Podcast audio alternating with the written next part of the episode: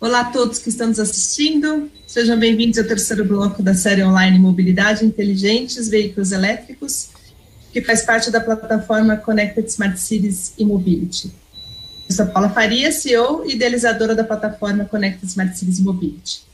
No bloco de hoje, vamos falar sobre teoria e prática da universalização dos veículos elétricos com os entrevistados. Kevin Ark, gerente comercial da Indy, Henrique Miranda, head de mobilidade do futuro da BMW do Brasil, e o Roberto Saldo, CEO da Escola Tesla do Brasil. Eu serei responsável por conduzir essa entrevista. Sejam todos bem-vindos, Kevin, Henrique, Roberto. Obrigado, é, bom dia. Obrigado, bom dia. Bom dia. As questões que abordaremos no bloco de hoje são viabilidade financeira para usuários e fabricantes e o impacto do desenvolvimento do mercado pós-crise Covid-19, baterias, produção e descarte e o quanto o carro elétrico é realmente ecológico. Os participantes poderão conversar via chat público e, na medida do possível, a gente pode responder as perguntas que vocês farão durante a nossa apresentação. Então, eu vou iniciar aqui com as perguntas. Só um minutinho.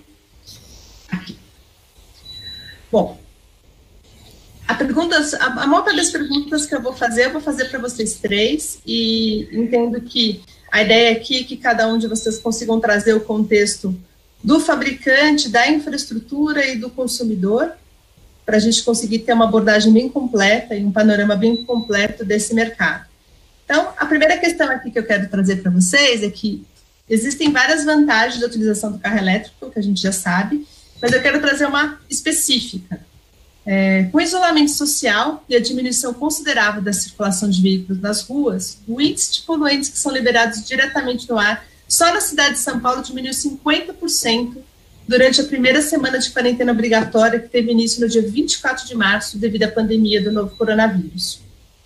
A gente sabe que os carros elétricos proporcionam uma diminuição drástica dessa poluição, mesmo que toda a energia utilizada para carregar a bateria venha de uma usina termoelétrica, ainda assim são gerados menos resíduos poluentes do que se fosse queimado combustível fóssil para movimentar o carro. Vocês acham que esse indicador do meio ambiente pode mudar a percepção dos benefícios do carro elétrico para os consumidores após a pandemia? Então, se você quiser começar, Henrique, vou Vou passar aqui para vocês três a palavra e você comentar um pouquinho sobre isso para a gente. Uh, sem dúvida nenhuma. Primeiro, bom dia, obrigado pela oportunidade. É, falar sobre mobilidade elétrica, é, sobre tecnologia é sempre, é sempre um prazer. É, eu adoro falar sobre isso, então agradeço. Uh, e vamos, vamos, vamos às perguntas. Eu acho que é, essa percepção ela, ela já fala-se muito do pós-Covid, mas o que a gente está vendo é que isso já está acontecendo agora, né? Então, o que a gente percebeu é que agora, já em abril, digamos, o primeiro mês aí de, de, de quarentena total, 100% do mês, o mix, né, a quantidade de veículos eletrificados vendidos pela quantidade total de veículos vendidos da BMW foi o maior da história. 16% dos carros, dos carros uh, da BMW vendidos em abril uh, foram carros elétricos ou híbridos. Né? Uh, uma outra coisa que a gente que vem a impulsionar isso aí também é a isenção do rodízio na cidade de São Paulo. Então, esses veículos já eram liberados do rodízio convencional, né? E agora eles estão liberados do super rodízio. Né? Então a gente vê também que o, o poder público é, mantendo a sua, é, o seu compromisso em fazer essa, essa mudança, né? Em tempos que, em que cada leito de, de hospital é muito valioso, uh, melhorar a qualidade do ar que a gente respira é muito importante, né? Então, uh, sem dúvida nenhuma, eu acredito que isso vai uh, impulsionar aí pós-Covid a venda e a utilização desses, desses veículos eletrificados. É, interessante, Kevin. E eu sei, eu vi que a Indy tem mais de 9 mil né, é, postos de recarga. Não sei se isso é no Brasil, no mundo todo. Enfim, comenta um pouquinho aí, Kevin, com relação à infraestrutura. Qual que é a percepção de vocês com relação a essa questão do meio ambiente? Assim, se vocês estão discutindo isso também internamente? Não, com certeza. Ah, obrigado pela pergunta, Paula. E primeiro, ah, obrigado e bom dia a todos também. Eu acho que é a primeira vez que nós estamos fazendo agora esses encontros virtuais devido ao isolamento social nesse momento. Ah, eu acho que está sendo muito proveitoso de compartilhar essas ideias e até compartilhar nesse momento que a gente vai é, provavelmente ter que redesenhar um novo normal, né, de trocar ideias sobre a melhor forma de fazê-lo. Né?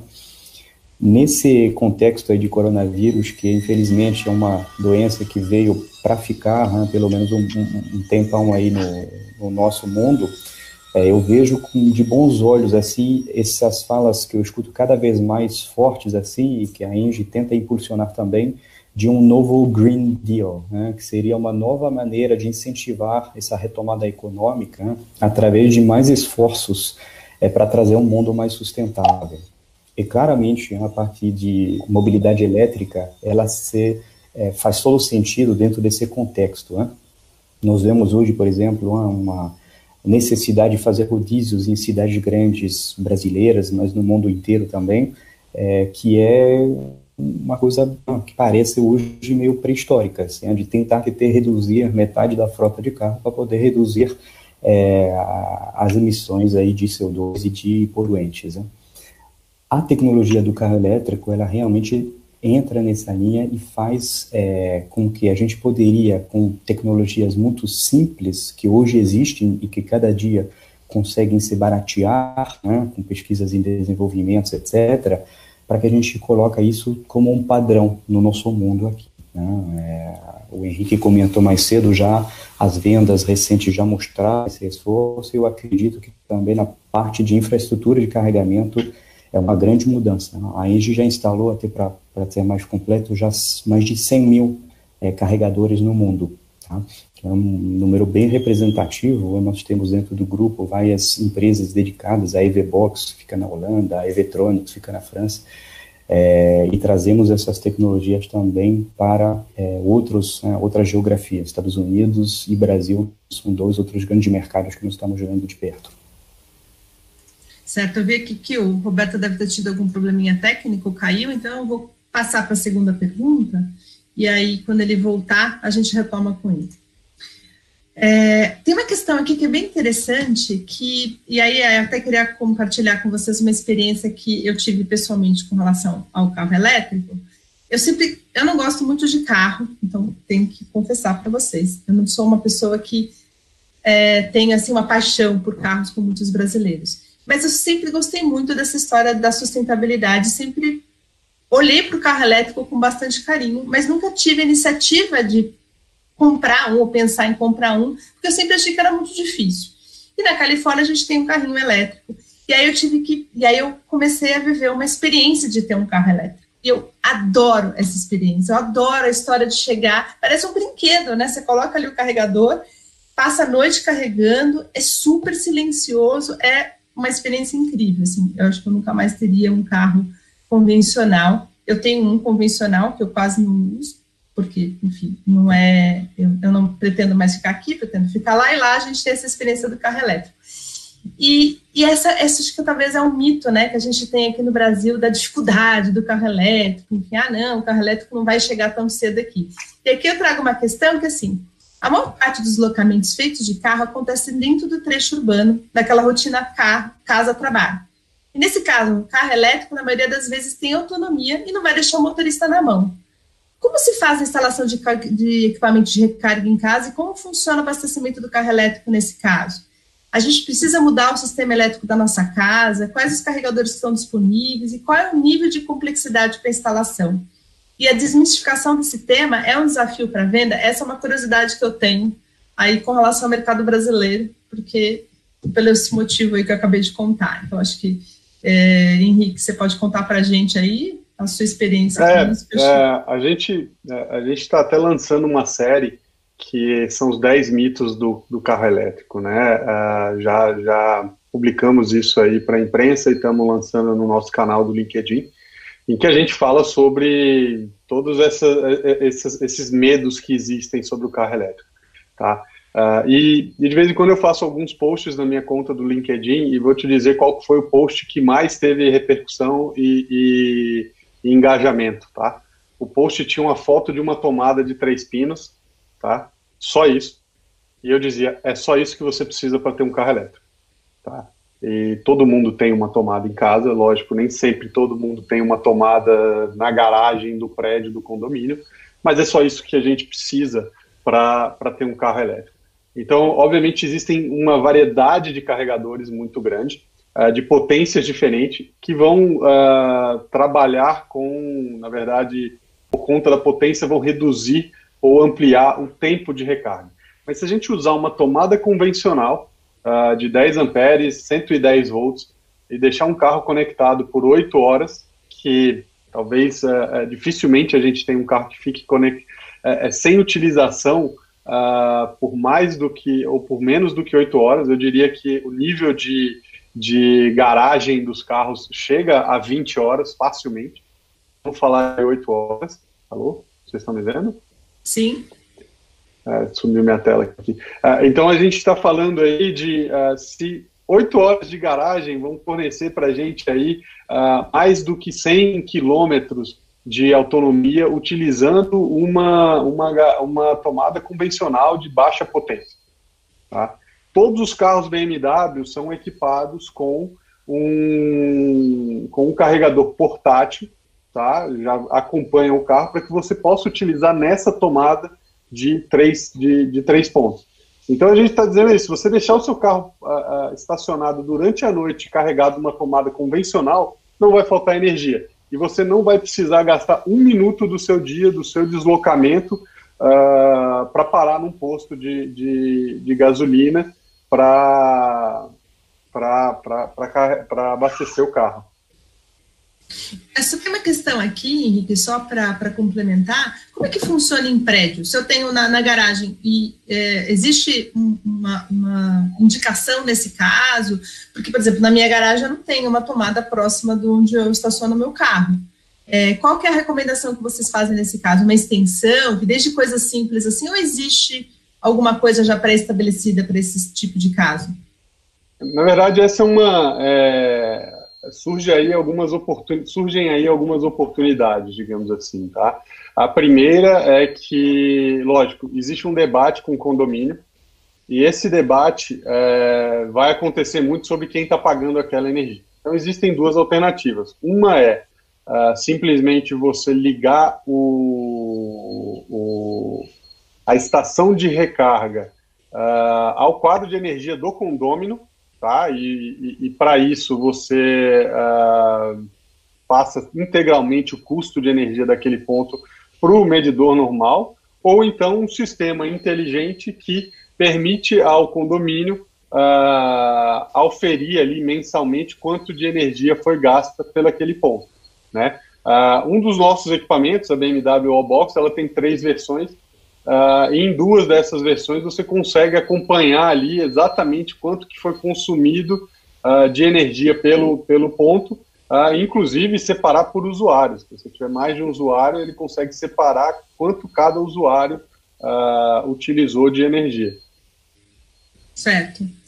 E Kevin, com relação à questão de vocês, como provedores de infraestrutura, como é que vocês ajudam a solucionar essas questões simples de esses, esses mitos do abastecimento do carro elétrico?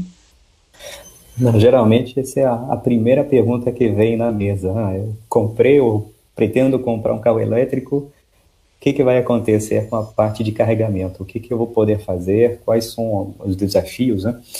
Eu diria que para carros, carros particulares, né, o carregamento residencial é um, obviamente, aonde você vai carregar mais. Né? O Henrique colocou muito bem isso. É, precisa de uma tomada de três pinos, pode até instalar um carregador residencial um pouquinho mais robusto, que precisa de uma pequena adequação elétrica, bem simples, nada muito complicado, é, que te permite ter essa carga um pouquinho mais rápida ali na sua própria garagem. Aproveito para comentar é, também que no o município de São Paulo recentemente passou uma lei que obriga todas as novas construções, novos prédios, a já disponibilizar uma infraestrutura para carregadores elétricos nas garagens do prédio, nos futuros prédios. Né? Ou seja, dali para frente nós vamos ter já essa infraestrutura já pronta para poder ali conectar os carregadores e, colocar esses aspectos smart aí dos carregadores. A, a gente pode compartilhar um carregador com seu vizinho, mas tendo cada um uma conta de energia separada dependendo do uso. Isso é o, é o tipo de optimizações que é simples de fazer, né, ainda mais quando se trata de um condomínio com várias, é, vários moradores. Né. Outra possibilidade também para instalar infraestrutura é dentro dos locais onde, você comentou, a maioria das pessoas usam o veículo particular para fazer um trajeto, um itinerário casa-trabalho. Né? Pode nos locais de trabalho também, novos empreendimentos ter a necessidade de colocar ali a infraestrutura de, de carregamento, ou pelo menos deixar ela pronta para receber essa, esses carregadores. Shopping, estacionamentos também né, estão é, fazendo esses movimentos. E aproveito para comentar que fizemos uma parceria com uma, com uma outra montadora de carro aqui no Brasil é, para instalar é, 200 carregadores. Já contados a partir de janeiro, já instalamos mais de 30 carregadores e 200 até o final do ano que vem e na maioria nesses é, locais semipúblicos, assim, shopping, estacionamentos e etc., para poder prover essa infraestrutura para o, o público, né, para que cada um possa ir carregar o seu carro quando ele vai para um, passar uma ou duas horas no shopping ou, ou uma, um pouquinho mais de tempo no, no seu trabalho também. Então, essa é um pouquinho a como eu vejo essa infraestrutura se é, desenvolver aqui no Brasil. Aí tem uma questão interessante que você trouxe, assim, ah, na Califórnia, vários pontos de, de abastecimento, de recarga, é, em supermercados, farmácias, etc., o local de estacionamento privilegiado onde está a recarga. É, claramente, é, só uma pergunta técnica que tem uma pessoa tentando entrar, não sei se é o. Tudo bem. Olá, Roberto, tudo bom? Conseguiu voltar? Não tem problema. A gente estava discutindo isso antes de entrar, né? Que a questão da internet às vezes não ajuda dos nossos eventos online, mas eu vou concluir aqui o raciocínio e já te incluo na conversa. E eu não estou te ouvindo, Tim, não sei se ele está com algum problema no, no, no som. Bom, mas aí voltando na questão do. É, existe para vocês é, algum incentivo para que isso aconteça, né? Então, que os estabelecimentos comerciais tenham esses, esses, esses pontos de recarga e que também seja mais barato ou subsidie uma parte do estacionamento para incentivar a utilização dos carros elétricos, porque eu acho que isso poderia realmente é, mudar aí é, a maneira como a gente lida com, com, com, essa questão, né? Então, se vocês puderem comentar, eu acho que faz sentido dentro do que a gente acabou de falar. Eu acho que a gente tem que, primeiro, lembrando, a gente falou da, da recarga do condomínio, só um detalhe, a Prefeitura de São Paulo acabou de, de aprovar uma lei, né, tem um mês, em que os novos edifícios, uh, daqui a um ano, né, uh, vão, vão ter que ter um ponto de recarga para os condôminos utilizarem, né, então eles vão ter que oferecer ali uma tomada e um sistema de rateio, se for, se for, se esse ponto precisar ser uh, compartilhado para que as pessoas possam uh, carregar os seus carros. Então essa é uma mudança chave aí para a mobilidade elétrica no Brasil.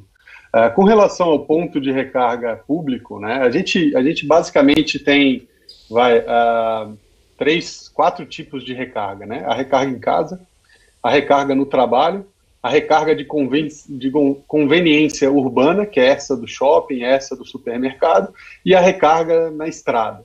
Tá? Uhum. Uh, então, uh, eu acho que não existe nenhuma empresa hoje que queira uh, estar associada com, ou não estar associada com a sustentabilidade.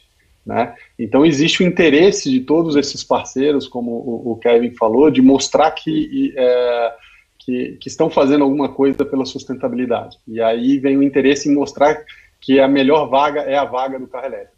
Uh, um outro ponto é que, geralmente, esses pontos estão mais próximos do quadro de energia, tá? em baixo custo de instalação. Então, você acaba unindo o útil ao, ao agradável. Né? Você faz um marketing com um custo menor, uh, tendo essa, essa, essa vaga que geralmente também está ali próximo da entrada do, do estabelecimento, né? Uh, então, é, é, esses são os dois, os dois uh, fatores, digamos assim, que fazem com que uh, haja assim, um, uma aceleração, um interesse maior em instalar esses pontos em locais mais próximos, né? E aí a gente entra na questão de como que isso vai se desenvolver para o futuro, né? Todo mundo também quer experimentar o que está acontecendo, o que vai acontecer com a mobilidade elétrica. na nossa parceria com a, com a startup nacional, a InCharge, a gente começou a conectar os nossos carregadores, Hoje nós temos mais de 180 pontos de recarga no Brasil. Uh, antes eles não estavam conectados, então nós não sabíamos o que estava acontecendo no ponto. Uh, o nosso cliente não conseguia saber se quando ele, é, é, é, quando ele chegasse em um ponto de recarga, se aquele ponto estaria de fato disponível, uh, ou se estaria em uso, ou se estaria em manutenção. Então nós começamos a conectar esses pontos também para coletar dados e saber, por exemplo, quando que eu tenho que acrescentar um novo equipamento num shopping. Uh, quando que uh, o equipamento hoje uh, entra em manutenção, eu consigo saber imediatamente que ele precisa de manutenção e posso trocar, melhorando a experiência do usuário, vou fazer a manutenção. Então a gente teve um primeiro passo que foi o, o passo de estimular a mobilidade elétrica, e um passo bem sucedido. Uh, o resultado disso foram praticamente todas as montadoras adotando o mesmo plug, que foi uma vitória enorme, é uma vitória, eu digo que é aquela hidden, hidden victory, que ninguém fala, mas a BMW trouxe o tipo 2 e isso fez com que todos os outros trouxessem o tipo 2, o que é excelente, imagina o Brasil numa guerra de padrões de tomada. Uh, fez com que também todo mundo começasse a investir nisso, e a partir do momento que a BMW investe uh, os outros usuários de carro elétrico de outras marcas, por ter o mesmo plug, vão se beneficiar desse investimento. A mesma coisa vai acontecer quando os nossos concorrentes investirem, os nossos clientes vão se beneficiar disso. Então, de certa forma, há uma comunidade, há uma colaboração tácita aí uh, para que haja esse, esse investimento e esse desenvolvimento. Então, primeiro passo cumprido, conseguimos influenciar o padrão, uh, conseguimos influenciar os nossos concorrentes a também investirem em infraestrutura. O segundo passo, melhoria da, da, da experiência do usuário, conectando os equipamentos, permitindo com que o, o, os clientes uh, eventualmente possam reservar uh, os equipamentos com, com, antecedência, entendendo melhor o que acontece no ponto de recarga, qual é o nível de ociosidade desses pontos, não só o nível de ociosidade porque não tem ninguém carregando, mas também quando tem alguém plugado sem estar carregando, ou seja, carga completa e o, e, e o carro continua plugado usando um ponto que poderia ser utilizado por outra, por outra pessoa. Então, tudo isso entra nessa segunda fase que a gente está agora. Muito, muito bacana. Estão me ouvindo aí? Estão ouvindo sim, Roberto. Vou aproveitar aqui para retomar as duas primeiras perguntas que você caiu. Tecnologia, bateria. Bom, vamos lá. É, a gente você caiu logo que eu fiz a primeira pergunta, né, que eu comentei aqui sobre a questão da percepção das pessoas com relação à questão da, da, da poluição, né, que a gente teve aí com o isolamento. Ponto positivo da questão negativa é que a gente diminuiu é, bastante aí a diminuição do, do, do índice de poluentes. Em São Paulo, 50%. Então, qual a percepção das pessoas com relação a essa questão. E a segunda questão que a gente estava falando, discutindo aqui, é que a maior parte das, da, da deslocamentos, que é de casa e trabalho, eles são feitos, é, é, possível fazer com a, com a carga que você deu na sua casa à noite, né? E as pessoas muitas vezes não têm essa noção, acham que o carro acaba a bateria logo, você vai ficar no meio da rua com o carro sem bateria, sem ter como carregar. Então, a gente comentou essas duas coisas, então se você puder falar sobre esses dois assuntos, que eu já vou para a terceira pergunta. É, eu, eu tenho essa percepção também. Eu acho que é, as pessoas vão ver é, esse momento de forma diferente. Depois dessa pandemia, a gente não sabe o que vai acontecer exatamente, né? É difícil você ter um, um prognóstico, um diagnóstico do, dessa situação depois que tudo isso passar. Mas eu acredito que sim, as pessoas vão pensar de forma diferente e depois de passarem né, por essa uh, maravilha que é estar dentro de São Paulo sem poluição, né, e principalmente os paulistanos vão sentir mais isso, uh, com certeza vão pensar de forma diferente, né? Eh, se eles tinham dúvida em comprar um carro elétrico ou a gasolina, com certeza vão optar pelo carro elétrico agora, porque sem dúvida nenhuma vão estar ajudando aí o meio ambiente e melhorar o ar dentro da cidade que eles vivem, né? Então, com certeza, eu acho que vai fazer toda a diferença. É, perdão, a segunda pergunta. A segunda pergunta está relacionada ao trajeto, né? A, a Sim, autonomia do carro elétrico que nesse trajeto é eu trabalhei, eu trabalhei muito tempo com conversão de veículos elétricos, né? A gente no começo não tinha elétrico para comprar, tinha então para ter um carro uh, 100% elétrico a gente tinha o próprio carro. Então a gente tinha essa preocupação de fazer os cálculos, o movimento do veículo do banco de baterias para a autonomia que a pessoa precisava. Então a autonomia no Brasil, por exemplo, pode me corrigir se eu estiver errado, é 50 quilômetros. Então, se uh, você precisa andar 50 quilômetros, uma bateria para 100 quilômetros. Né? Eu, eu, fiz alguns cálculos aqui, depois a gente vai falar sobre isso quando a gente estiver falando de banco de baterias, mas uh, nós temos baterias, por exemplo, Leaf, que é 40 kW, e temos o absurdo da bateria do Tesla, que é 100 kW. Então, é, eu acho que alguma coisa no meio dessas duas baterias vai solucionar nosso problema. Isso é, vai baratear muito o preço do carro, né? Porque tem que ver dois mercados totalmente diferentes, né? A gente é, não tem o carro elétrico no Brasil como um carro para pobre, né? É um carro realmente caro, financiamento complicado, é, a curto prazo e muito pesado para pagar, está muito alto ainda, né?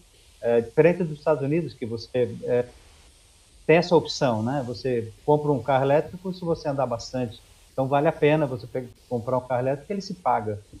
Uh, aqui vai ser uma outra percepção da coisa. É, essa questão do, do, dessa pandemia vai ajudar, sem dúvida nenhuma, nesse processo aí, a, na decisão das pessoas optarem por um veículo elétrico. É, eu, eu, gostaria de aproveitar para pontuar aí é, um, um, um, detalhe muito importante, né? E isso é, é, um feedback que, que eu vejo de todos os proprietários de carros elétricos. No início, uh, eles têm essa ansiedade de autonomia, de faltar carga, né? E eles acabam uh, carregando o carro toda noite. Então, chega em casa, pluga o carro na tomada. Chega em casa, pluga o carro na tomada. Leva em torno de duas a três semanas para eles perceberem que eles não precisam fazer isso. E aí eles começam a simplesmente plugar duas, três vezes por semana, dependendo da utilização, alguns até uma vez por semana. Né? Então, é, isso é algo que a gente pode falar bastante, né? mas uh, é, é, diferente você ouvir e você viver essa experiência. Então, do, do que o Roberto falou, ele falou assim, ah, a gente tem um mix aí de, de uh, o que, que, de fato é utilizado e o que, que fica ocioso dentro do carro. Né? Uh, e só que é, é, é, muito curioso, a primeira geração de, de, proprietários de carro elétrico vai comprar esse carro com ansiedade de recarga, depois vai perceber que não precisava de tanta bateria assim. Então a gente vai ter um efeito rebote inverso, né, uh, do, que, do, que, do que se fala, né, de que as baterias têm que aumentar, aumentar, aumentar até entregar 800 km de autonomia. É, o que a gente vai ver é que uh, provavelmente até foi o que aconteceu com o celular, né? A gente não precisa nem inventar nada. No começo, as, as, as fabricantes de celular queriam sempre dizer que o, celular aguentava uh, uma semana, duas semanas, e de repente surgiu uma solução com mais tecnologia, com mais vantagem, mas dura só um dia, você carrega à noite, tudo bem? Tudo bem. então, isso, isso tende a acontecer no carro elétrico. Uh, um segundo mito Uh, Roberto, que uh, um segundo não, né? Está entre os 10 mitos aí do carro elétrico que a gente divulgou, é justamente essa do preço, né? Uh, todo mundo olha, e isso também é, uma, é um, um hábito que, que, surgiu dentro do mercado consumidor, de olhar o preço do carro, né? E é muito interessante porque a gente vê aí uma, uma tendência, até saindo completamente da indústria automotiva, de se aprender de ter educação financeira né? E hoje eu já consigo dizer para vocês, assim, uh, uh, categoricamente, o carro elétrico ele é mais barato que o carro a combustão. Uh, o problema hoje é a análise. A análise é feita em cima do preço de entrada do carro, mas ela não é analisada sobre o ciclo de vida do carro. Tá? Então, se a gente comparar um carro elétrico hoje de 220 mil reais, em três anos de uso, se o cliente usar 30 km por dia, que não é um uso, é um uso médio, 30 km por dia, Uh, em três anos o carro elétrico já começa a ficar mais barato do que o carro a combustão. E aí a gente. E, e, o carro a combustão que custa 100 mil reais a menos, tá? Estamos falando de um carro elétrico de 200 e um carro a combustão de 100. Tá? Então, em três anos, você já gastou com depreciação, seguro, manutenção, uh, energia versus uh, gasolina, tudo isso em três anos você tem o um payback.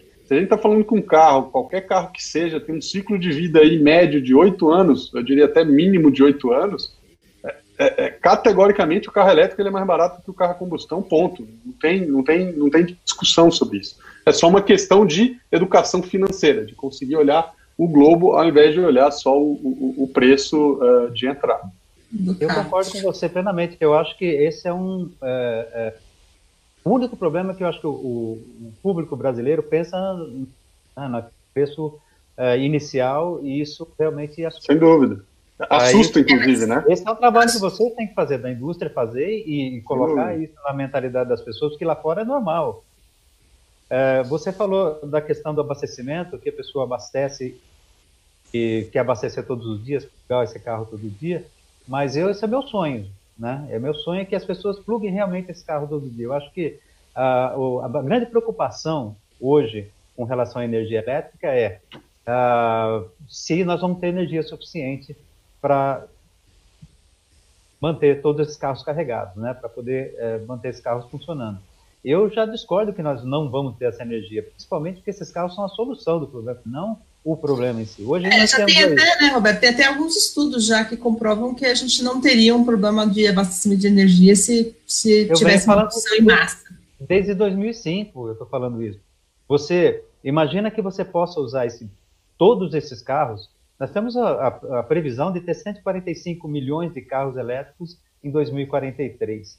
Depois vou explicar para vocês porque eu estou falando 2043, mas Uh, é, seria um gigantesco banco de baterias que a gente pode usar a favor das cidades, não. Né? Então, se você pensar que você tem que usar, é, é, pode, pode abastecer esse carro durante 22 horas, 23 horas por dia, e, simples, em, em apenas 3 horas você tem um horário de pico onde você pode utilizar esse grande banco de baterias ao seu favor, eu, eu, eu acho que isso seria maravilhoso. Agora, a infraestrutura tem que ser preparada para isso. Eu tenho que ser, Sim. como administrador, eu tenho que saber onde esse carro está plugado e qual o, o, quanta bateria eu posso usar desse carro. Quer dizer, todas essas informações têm que ser pensadas agora. Né? A gente tem que, eu, eu sempre comparo a, o sistema televisão brasileira com o sistema, sistema televisão americano. Nós é, saímos com o sistema PAL-M que era muito mais moderno do que os americanos. E até hoje eles usam um sistema antigo. Para transformar isso no sistema moderno era, uma, era tão complicado que eles não conseguiriam fazer. Então, é, a, a, a, mesma coisa pode acontecer. E eu acho que vocês que trabalham com infraestrutura têm que começar a pensar isso. É, para dar dados para as pessoas, para a administração poder é, usar esses carros da melhor maneira possível em prol da cidade, não contra. Sim. Gente, eu tenho algumas. Sim, eu tenho algumas questões aqui do público também. A nossa terceira pergunta está relacionada à questão aqui. É, aí da infraestrutura para viagens mais longas, né? A gente falou primeiro da infraestrutura da, da, dessa desse trajeto casa-trabalho, que é mais simples e que a carga em casa já dá conta, mas tem aí a terceira questão que é que está relacionada a, a, esse obstáculo que vocês estão trazendo, que é a infraestrutura. Mas antes de entrar em infraestrutura, eu queria dar uma olhadinha aqui no, na, nas perguntas que os nossos participantes estão enviando e já fazer algumas para vocês é, que estão um pouco relacionadas também a outras perguntas que a gente vai fazer, mas tem algumas questões que são novas aqui que eu já queria colocar. Uma delas, a gente estava falando do, da questão do, da poluição, né, e dessa percepção, e aí aqui tem uma questão muito interessante, porque ele está trazendo a questão do caminho é pensar no coletivo, é que é, o transporte individual é um modelo que está, enfim, está ficando fora de moda, e aí tem duas questões que eu quero trazer. Uma questão que é, de fato, a gente vem aí discutindo e essa questão do transporte é, privado, né, e o impacto que isso traz para o trânsito, qualidade de vida, etc.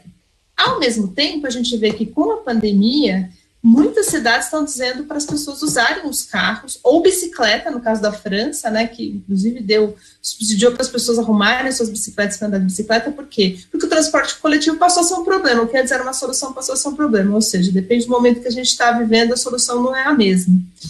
Mas, pensando que a questão do Covid é uma questão transitória, é, aí passando desse pensamento do, do, do carro privado para o coletivo, como é que vocês veem isso é, com relação à questão do, do carro elétrico inserido nessa novo pensamento de mobilidade urbana? Então, eu queria ouvir de vocês três como é que vocês estão vendo isso a médio e longo prazo, porque está na mesa essa questão, não tem como fugir dela, né? Então, por favor, Henrique, começa você, que eu acho que... Eu que... começo? Tá bom. Sim. Sim. Não, tudo bem. Uh, existem, existem, uh, existem várias questões aí, né? E lógico que o Covid veio para balançar um pouco isso. Né? Então, a primeira coisa é, ah, o, o, o transporte individual, ele está ficando... Tem muita gente que diz que o carro vai sumir, né? Uh, e, e, assim, existem... É, é, um cenário um pouco drástico demais, porque basta chover para todo mundo querer ter um carro né? E enquanto não tiver cobertura nas cidades, eu não vejo uh, nada diferente, ou pelo menos uh, uh, soluções que façam soluções cômodas como é um carro. A questão é se o carro vai continuar sendo o que ele é, tá? se ele vai ser esse objeto que a gente utiliza 10% do dia, que ele está pronto para eu carregar cinco pessoas, mas eu carrego só uma né? Mas a, a ideia do transporte individual e do transporte coletivo, ela vai continuar coexistindo, né? Quando se falava em car sharing, falava assim, ah, com car sharing o carro, ninguém, as montadoras vão parar de vender carro. A nossa projeção da BMW é que nós vamos ter três vezes mais clientes com car sharing. A questão é se ele vai comprar o carro ou utilizar o meu carro, mas se ele está utilizando o meu produto, ele continua sendo meu cliente. Tá? Então, a minha, a, minha, a minha visão sobre isso sempre foi de que o compartilhamento de carro, é, ele, ele passa a, a, a, integrar o rol de uh, opções de transporte público. Então, muita gente que anda de metrô, que anda de ônibus, talvez uh, decida alugar um carro uh, compartilhado e utilizar esse carro em alguns momentos da sua, da sua, da sua, do seu deslocamento. É, então, quando a gente fala isso vai deixar de existir, aquilo vai deixar de existir, eu acho que o mundo está caminhando muito mais para plura, pluralidade. Né? Nós vamos ter várias opções e não a gente vai eliminar uma delas. A bicicleta não vai deixar de existir, eu não acho que o carro vai deixar de existir, nem o ônibus, nem o metrô. É, simplesmente a gente vai ter sempre é, um mix é, disso aí sendo, sendo compartilhado. Então, antigamente era muito mais carro, de repente é, o transporte público começou a ganhar, a ganhar espaço, uh, e agora vem o car sharing e a bicicleta compartilhada e um monte de coisa. Né? Então esse, esse é um, um, ponto que eu acho uh, muito, muito, muito importante. Né? Uh, o, o, a indústria é dinâmica, na verdade a mobilidade é dinâmica, então as coisas vão se ajustar. Né? É natural que, que elas se ajustem. Uh, a gente tem que olhar o carro como, não só o carro, a indústria, todo mundo fala esse conceito de, de produto, mas no final das contas é a gente precisa de uma solução para a movimentação individual ou de pequenos grupos que proteja da chuva, que seja confortável. E aí, hoje, a melhor solução para isso ainda é o carro. Talvez no futuro seja um drone voador com ar-condicionado, não sei. Mas hoje ainda é o carro.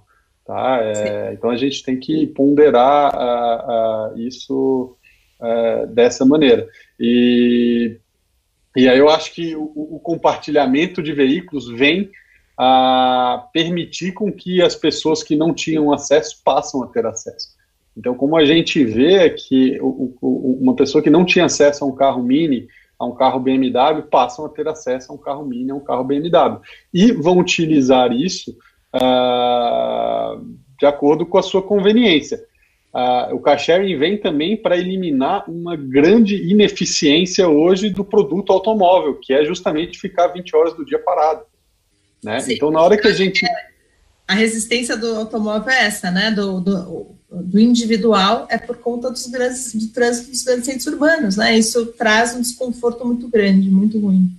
A gente tem um desconforto muito grande que a tecnologia uh, vai, vai ter que nos ajudar a resolver. A gente tem uma redistribuição aí também da, da matriz de mobilidade, pessoas que só andavam de carro agora fazem uso multimodal, vão de carro até um ponto, depois pegam uma bicicleta, um patinete, uh, ou também o metrô, o ônibus. Então a gente começa a ter uma, uma relação muito mais flexível com a mobilidade que vai além de eu só ando de carro, ou eu só ando a pé, ou eu só ando de ônibus, ou eu só ando de metrô. Então, é, isso é uma readequação que as cidades uh, vão passar naturalmente por isso. O próprio carro uh, passa a ser um, um, um, dispositivo transformador da mobilidade. Isso é muito importante. Então, hoje, uh, o carro está sujeito às regras da rua, né, ao semáforo, aos, aos, aos, limites de velocidade, mas uh, e a gente aí tem uma rigidez porque toda, todas essas regras elas são definidas e elas são fixas, né? Você consegue muito pouca flexibilidade ali a partir do momento que os carros estão conectados entre si, estão conectados com a, a, a infraestrutura de, de, de, gerenciamento da mobilidade. Né? Então o carro está conectado com o sistema de metrô, o carro está conectado com o sistema de, de semáforos. Tudo isso vai permitir soluções dinâmicas, de, de digitalmente a CET mudar o, o, o fluxo de uma via para resolver o problema de trânsito. Então, o carro passa a ser um agente também muito importante nessa transformação que as cidades uh, vão enfrentar. Né? Com certeza. Kevin, quer comentar? Sim, com certeza. Eu acho que é o, a ideia mesmo ali é, é olhar a cadeia como um todo. Né? Concordo com, com o Henrique no sentido de hoje os transportes são muito mais multimodais. Né? É, trazendo um pouquinho o debate até para o transporte coletivo, que você comentou mais cedo na, na sua pergunta, né? ou se for olhar os ônibus, por exemplo, que hoje representam uma frota muito grande assim dos veículos é, na, nas ruas da cidade, né? é, esses ônibus a diesel, por exemplo, eles são extremamente poluentes. Né? É, hoje não, não, é um segredo, eles, a frota é muito vetusta e etc. Uma coisa que eu achei muito legal do, da até da Prefeitura de São Paulo ter feito é embutir nos, na renovação concess, das concessões de operações dessas linhas de ônibus, né, a necessidade já de é, usar, quando for renovar a frota de ônibus, tecnologias mais modernas e menos poluentes, com uma série de medidas aí para reduzir o CO2 e etc., que basicamente acaba é, forçando esses operadores a transformar os ônibus a diesel em ônibus elétricos. Eu acho que é uma maneira muito simples né, de, de, quebrar esse paradigma do dilema do ovo a galinha, que, que vem primeiro, a infraestrutura de encarregamento ou o veículo elétrico. É de colocar isso dentro de uma concessões existente de infraestrutura para poder ter uma rede né, de infraestrutura de carregamento disponível para poder aí transformar a sua cidade numa rede elétrica conectada e etc. Então, acho que isso é uma, uma coisa que vai vir para mudar, né? começar a colocar dentro dos, dos, transportes coletivos essa tecnologia elétrica. Né? Isso é uma é, realidade agora né? no, nos concessões, nas concessões de transporte de São Paulo. É, tem data, inclusive, é para começar já no ano que vem. Então, não é tão, tão, tão lento assim. Então, isso vai acontecer. É, e a gente, o próximo passo é pensar nessa infraestrutura compartilhada. Em vez de ter uma, uma estação de carregamento para uma linha de ônibus, começar a compartilhar com outras linhas de ônibus. E por que não fazer uma derivação com uma estação também para os próprios carros, né, carros particulares? Caminhões né, de, de delivery, assim, os caminhões para fazer essa última milha também, que circulam dentro de cidade, são alvos ideais aí para se transformar em, em, caminhões elétricos, caminhões de lixo também. Né? Questão de barulho, por exemplo, em vez de fazer é de ter um caminhão é, a diesel, pensa num caminhão elétrico, porque o barulho é quase nulo. Então, acho que são esse tipo de mudança que a gente poderia pensar que já estão acontecendo, na verdade, né? e que vão transformar, eu acho, a relação entre é, transporte coletivo e transporte privado também. Sim. Roberto? É, primeiro falar dessa estrutura, né? Eu, eu, passei 15 anos nos Estados Unidos, voltei um ano atrás, um ano e pouco atrás, então eu acompanhei essa evolução dos veículos elétricos lá e posso garantir para vocês dois que são interessados nisso, que a estrutura cresceu junto com a quantidade de veículos que estavam na, no, na estrada. Então era demanda. Quanto maior a demanda, mais pontos apareciam na cidade. Então eu lembro que né, em Maryland nem se pensava em vender Tesla, não pode vender Tesla, mas eles já tinham um ponto de abastecimento dentro de um shopping. E, uh, assim, era, foi uma atração. Eu fui lá para ver esse ponto de abastecimento de. Hoje, é, se tiver um estacionamento em Maryland, pelo menos, onde eu morava, que não tenha uh, abastecimento de veículo elétrico, ele não vai ter clientes. Né? Então, isso vai mudando conforme a demanda. Tá? Uh, com relação ao, aos uh,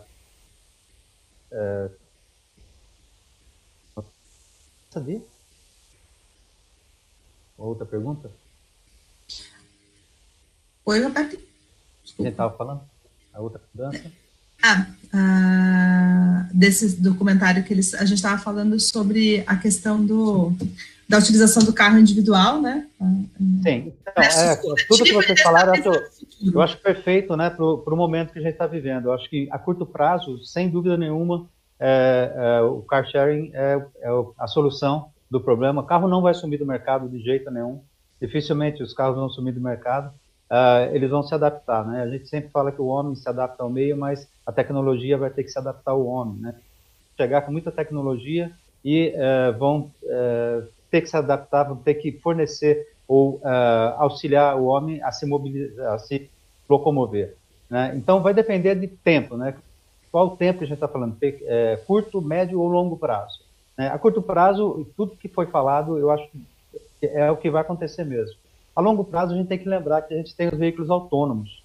Né? Os veículos autônomos vão mudar esse mercado totalmente. Então, hoje, se você deixa seu carro 90% do tempo parado, ele não vai ficar 90% do tempo parado. Se a gente juntar o veículo autônomo, imagina que uma, uma família americana, por exemplo, com três pessoas, tem três carros.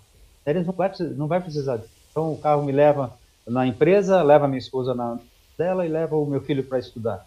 É a mesma coisa o carro vai fazer na volta, passa, me pega, e, então esse carro não vai ficar muito tempo parado. Além disso, ele pode participar de um, um processo de car sharing que ele vai estar tá trabalhando para outras famílias. Então, um carro vai mais trabalho do que é, faz hoje. Né? Então, a curto prazo, sem dúvida nenhuma, eu acho que não vai mudar muito o número de carro. No máximo, até 2043, nós ter uma diminuição é, de volume de carros aí, é, em termos de evolução, de 10%. Mas a partir daí, com certeza, vai cair bastante.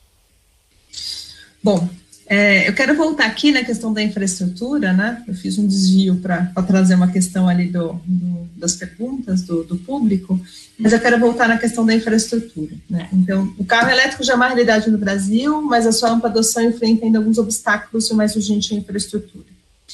Para tentar superar esse problema, governo, instituições de ensino e indústria estão trabalhando lado a lado para o desenvolvimento de projetos capazes de ampliar a estrutura para os veículos elétricos em território nacional, e a gente já tem algumas iniciativas nesse sentido. Ainda assim, a gente está distante de oferecer uma infraestrutura mínima para garantir viagens mais longas. Como vocês enxergam essa evolução e quando teremos uma oferta mínima compatível com o desenvolvimento mais rápido desse mercado? Aí trazendo um pouco também isso que o Roberto falou, né, Henrique? É, tem uma questão de demanda e oferta, né? Então, na medida que os carros elétricos, o, valor vai diminuindo, as pessoas vão comprando, a oferta também vai aumentando. Mas como é que a gente faz para acelerar esse processo, né? Como é que, como é que vocês estão vendo isso aí, para a gente poder aumentar essa infraestrutura? Ah, eu, uh, na BMW, o, o, o, Brasil é visto como, curiosamente, né, a gente gosta de, brasileiro gosta de, de, de se degradar muito, mas na BMW, o, o, o, Brasil é visto como um mercado modelo. Né? Uh, a gente tem aí ações do governo em diversas, em diversas frontes uh, que atacam aí a venda de produtos elétricos, atacam no sentido positivo, né, que permitem aí, incentivos à venda de veículos elétricos. A gente tem uh, a, a ANEEL super focada na mobilidade elétrica, super focada com projetos de, de P&D, uh, que a Andy deve estar participando de vários, inclusive. Uh, e, e, então você tem um plano para infraestrutura, você tem um plano para venda de veículos, as montadoras se, se, engajaram completamente no veículo elétrico. Uh, a gente tinha em dezembro de 2018, dezembro de 2018, 15 carros eletrificados no Brasil. A gente está próximo de, de 40 carros já, no espaço de um ano e pouco. Uh, a leitura de que qualquer carro eletrificado que exista por aí vai vir para o Brasil, tá? de todas as marcas, uh, porque o brasileiro adotou, o brasileiro, o brasileiro ele é uh, isso, isso uh, não só a mobilidade elétrica, mas o brasileiro adora tecnologia, tá? E, e isso, isso eu consigo provar para vocês em números, né? A gente tem nos nossos carros um sistema chamado BMW Connected Drive. Todos os carros da BMW têm um SIM card embutido e estão conectados. O Brasil tem as maiores médias de mapeamento de veículo, ou seja, de gente que utiliza essa plataforma do mundo. O Brasil tem uh, as maiores médias de chamadas ao serviço de concierge do mundo. Né? E, e, isso, então, é, a minha discussão com a Alemanha é muito, ó, se vocês quiserem testar alguma coisa, tem um mercado perfeito. Testar no Brasil. Entendeu? E, e, e, eles começam a ver isso, assim, de repente aparece lá o Brasil, que em termos de mercado uh, não está nem ali entre os, os, top 10 do mundo da BMW, mas no uso da tecnologia é top 3, top 5 em todas elas, né? Uh, na utilização média por usuário. Então, uh, dentro da BMW, o Brasil é visto como realmente um dos mercados a, a, a se observar, a trazer tecnologia e, e, a testar. Então, e a gente vê isso também na esfera pública acontecendo em diversos uh, uh, lugares diferentes. A gente vê a prefeitura uh, liberando de rodízio, exigindo que tenha um ponto de recarga no condomínio, ao mesmo tempo, vários, vários estados reduzindo ou eliminando o IPVA desses carros. A gente tem também uh, do outro lado as montadoras trazendo uh, a ANEEL investindo em infraestrutura. Então, uh, o Brasil começa a, a, aumentar os passos para que haja realmente uma grande migração para veículos uh, eletrificados. E também do lado de engenharia, a gente vê empresas trazendo veículos híbrido flex, né, que é uma tecnologia brasileira, uma tecnologia importante, a, a tecnologia do etanol. Uh, então a gente vê também o Brasil marcando um, um território próprio aí, com tecnologia local uh, para os veículos elétricos. Então eu vejo de forma muito positiva.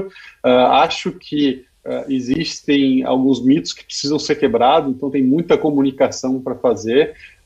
cada veículo eletrificado vendido é um embaixador uh, da eletrificação que você que você está trazendo, seja para mesmo que não seja para sua marca necessariamente, uh, essa pessoa vai falar disso, né? Então, uma das coisas que eu gosto de mencionar muito é que quem compra um carro elétrico não está comprando só um produto, está comprando um assunto, que a pessoa tem uma imersão ali, uh, que ela, é ela é, só para vocês terem uma ideia, a gente tem uma tecnologia premiada lá fora, que é o carregamento por indução, é você passar o carro e ele para, você não precisa plugar nada, ele começa a carregar. Aqui no Brasil, as pessoas querem colocar o carro na tomada, porque elas querem ser vistas colocando o carro na tomada, e elas querem que as pessoas venham perguntar o que, que ela está fazendo. Né? E aí começa o debate. A gente tem casos de clientes que, que, que é, é, entraram em plataforma de compartilhamento de veículo para dar carona no seu carro elétrico para falar sobre isso. Né? Então, então, essa comunicação, muito mais do que as, as, montadoras, as distribuidoras falando, ela vai acontecer organicamente a partir do momento que as pessoas dão esses passos. Porque ela não vai só falar do carro, ela vai trazer a pessoa para dentro do carro e mostrar. E aí a gente vai ter a, a sua situação, né, Paulo? Eu não vou voltar para o carro a combustão. Isso, isso a gente vem, você, você faz parte do que as pesquisas estão mostrando. É, a pessoa não quer voltar. Que corrigido que eu falei no início, né? Que ah, eu não gosto de carro. Não é verdade. Eu não gosto de ver um carro enorme com uma pessoa só dirigindo e poluente. Quando eu vejo o carro inserido de forma inteligente no contexto de mobilidade urbana, aí com certeza eu acho que ele não só faz parte, como ele é importante para a locomoção das pessoas. Então, acho que era, era importante fazer essa correção do início da minha fala. É, o Kevin, comenta com a gente com relação à infraestrutura, porque eu acho que você está bem inserido nesse contexto de, de infraestrutura com poder público e com privado. É, e como é que você está vendo isso caminhar no Brasil? É, eu acho que o caminho é, concordo com vocês, é sem volta. Nós vamos é, em uma direção e, e não tem volta. Quem adotou veículos elétricos não vai voltar atrás inclusive, é, acho que a análise do, do, Henrique é muito pertinente ali. A ANEL está hoje na ponta desse, dessa transformação. Né? A ENGIE está participando, junto com a ANEL, de alguns projetos de PED para desenvolver essa infraestrutura de carregamento no Brasil. Né? Tanto para veículos particulares, né? transporte coletivo, como a gente comentou mais cedo, é, mas é, é, super interessante ver que, sim, o ambiente regulatório, né, ele é propício a, a essas mudanças. Né? O Brasil sempre também foi pioneiro, né? o etanol é uma outra invenção muito bacana assim que, que foi feita aqui no Brasil, é, onde você consegue reduzir né, a pegada de, de carbono né, através de, de emissões menos poluentes, pelo menos. E o elétrico, obviamente, é o, o ápice, assim. Porque você tem uma matriz energética é, a 90% renovável no Brasil, ou seja, a energia que você vai, elétrica que você vai consumir para poder abastecer o seu carro elétrico é quase um, um perfeito em termos de é, zero emissões de carbono, né, de dióxido de carbono. Né? Então, acho que é uma coisa muito, muito bacana de ser ressaltada, né? é, o Brasil estando nessa, é, nesse, abraçando essa, essa causa da mobilidade elétrica, mesmo que hoje não tenha ainda uma, uma demanda tão grande, uma frota é, não tão expressiva nas ruas, é, acho que está se criando um ambiente regulatório muito favorável por isso. Né? A Engie, que vocês devem saber, é a primeira é, geradora privada de energia no mundo e a primeira geradora privada de energia no Brasil também. Então, esse ecossistema, muito além da, da simplesmente a estação de carregamento, mas esse ecossistema que se deriva da infraestrutura, né, o fornecimento de uma energia renovável, se for possível, de uma é, energia produzida localmente, né, uma geração solar distribuída, por exemplo, para poder abastecer o carregador, a infraestrutura de carregamento inteligente conectado, é, para não ter essa ociosidade ou ter esse consumo de energia nos momentos mais adequados para não sobrecarregar a rede, etc. É todo um, um assunto que está sendo é, hoje colocado em vários pilotos em prática né, para verificar o quanto isso é factível, quais são as melhorias que poderiam ser feitas para poder depois desenvolver esse sistema a grande escala. Né? E aí, por fim, eu acho que tem um, um ponto interessante, acho que o, o Roberto trouxe isso um pouquinho na fala dele mais cedo, é como pensar de maneira inteligente né, a, a, o futuro dessas baterias, né, dessa infraestrutura de carregamento, para ter não somente uma, uma, um intercâmbio de informação de um lado só, né, mas ter das duas pontas também. Quando minha bateria está carregada que não preciso, eu posso talvez reabastecer o meu grid, né, dessa forma que a gente fala de vehicle to grid, assim, para poder ter essas comunicações e ter um ecossistema que realmente funciona de maneira equilibrada, balanceada. É, e eu acho que o ponto de partida ali, de fato, é como é, ter essa infraestrutura de carregamento sendo desenvolvida de maneira inteligente, né? não recriando, por exemplo, três ou quatro padrões aí de tomadas, com certeza não, não vai ser uma, um caminho, mas eu acho que temos, estamos no caminho certo, sim. Roberto, com relação à, à percepção aí de quem compra o carro, e, e, dessa infraestrutura, né? Existe essa, a gente já sabe, a gente já falou sobre, sobre esse receio, mas como é que você vê a oferta de infraestrutura para quem está aqui adquirindo um carro elétrico?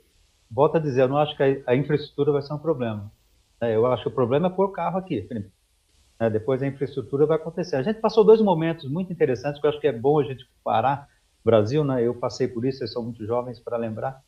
Né, eu, alguns acho que nem nasceram ainda não tinham nascido ainda. Mas uh, em, nos anos 70, uh, nós tivemos uh, o boom da infraestrutura no Brasil, né? obras magras, né? obras eh, sem superfaturamento. E, e, se você vê hoje, todas as grandes obras são de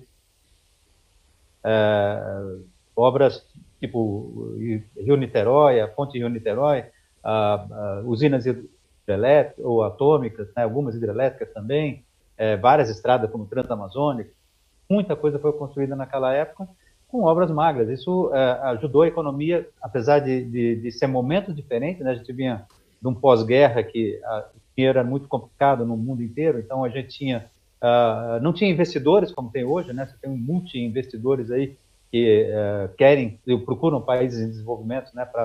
para poder investir, então naquela época não tinha isso, o Brasil tinha que fazer financiamentos mesmo, e é o que fez. E hoje a gente tem alguma graças a isso. E o, o, grande lance, eu acho que foi realmente o Proálcool, né? Quando a gente chegou no, na época do Proálcool, eu lembro que não tinha carro ainda, a estrutura começou a ser montada, é, mas estava muito para quem, por exemplo, São José dos Campos, que é a minha cidade, tinha um posto né, com uma bomba e ficou lá um tempão tal. E depois, uh, em 89 começou, né, Fiat 147, depois veio o Corcel 2, enfim, começou a, a movimentar esse mercado. Em, em 91 a gente já tinha muito carro no mercado. E os postos, já, todos os postos, quase todos os postos, pelo menos 40% dos postos já tinham álcool. Então, o Brasil, primeiro, o brasileiro é muito acessível a novas tecnologias, principalmente quando elas vão trazer economia.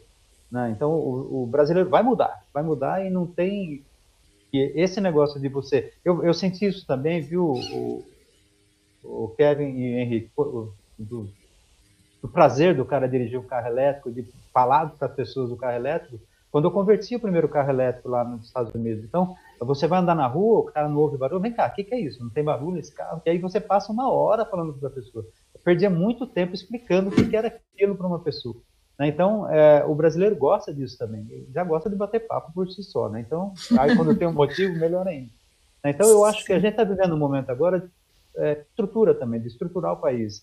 Então, é, eu, sem dúvida nenhuma, vocês, né, que são de infraestrutura, têm que estar junto com o governo para fazer isso também, vocês são um apoio para, esse, para essa infraestrutura sair mesmo, e, né, e até para pôr ideias e tudo. Essa ideia que eu coloquei é uma que eu acho que, vocês têm que levar, mas tem várias outras. É, e eu acho que o governo vai se preocupar com isso, porque uh, a China está tá, tá fazendo infraestrutura, os americanos estão fazendo, e não porque eles são bonzinhos, porque eles estão preocupado com o aquecimento global. Tira falar isso.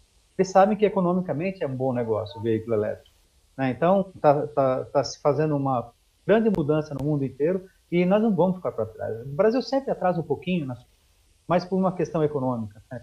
Eu acho que vai, é, vai pegar isso aí, vai, vai, é, enfim, nós vamos chegar junto. A gente sempre saía. Se você for ver em termos de tecnologia, a gente sempre demorava 40 anos para pegar uma tecnologia lá fora e colocar aqui no Brasil. Nós estamos atrasados 10 anos agora. É muito pouco pelo que a gente tinha. Então, eu não acho que o Brasil esteja atrasado, não acho que o Brasil vai é, é, se complicar né, para poder é, se organizar para essa estrutura. Eu acho que, às vezes, chegar depois é uma boa ideia, porque você pega ideias que não funcionaram, modifica ela, melhora. Então, uhum. eu acho que é um, um momento bom para o Brasil. O Brasil sempre se deu bem fazendo isso, principalmente a gente tem um povo, eu vou falar para você porque eu já trabalhei lá fora e nós somos muito respeitados lá fora. Nós temos muita criatividade. Então nós vamos fazer bem e vamos fazer diferente, melhor do que eles. Sim. Bom, agora quero trazer um tema aqui, eu vou fazer a pergunta e vou acrescentar alguns pontos que o público colocou aqui no, nas perguntas, que é com relação à bateria. A gente sabe que a bateria é um tema quando se fala de carro elétrico, né? Já que a gente está falando do abastecimento de carro elétrico, é, com relação à bateria, ela sempre representou um custo alto, mas o valor vem caindo, o que deve baratear também o preço desses carros, fazendo com que em alguns anos esse tipo de veículo fique mais barato que os carros convencionais e se torne uma alternativa mais viável. E aí eu queria saber de vocês, o que, que a gente tem relacionado à inovação das baterias, com relação ao custo, autonomia e outros fatores, e se a bateria é reciclável e como funciona o descarte, mas eu quero só acrescentar aqui, eu vi que aqui nas perguntas tem uma questão relacionada à bateria, eu acho que é com relação à produção, se vai existir matéria-prima suficiente para a produção de bateria, se a gente aumentar bastante aí o consumo de, de carros elétricos. Enquanto vocês respondem, eu procuro aqui mais alguma questão relacionada à bateria colocada pelos nossos participantes no chat. Se você quiser começar, Henrique, a gente está nessa ordem, Henrique, Kevin, Roberto, então você pode começar. Tá bom. Tá bom. É... Está aparecendo aqui no meu vídeo é essa também, então estou gostando.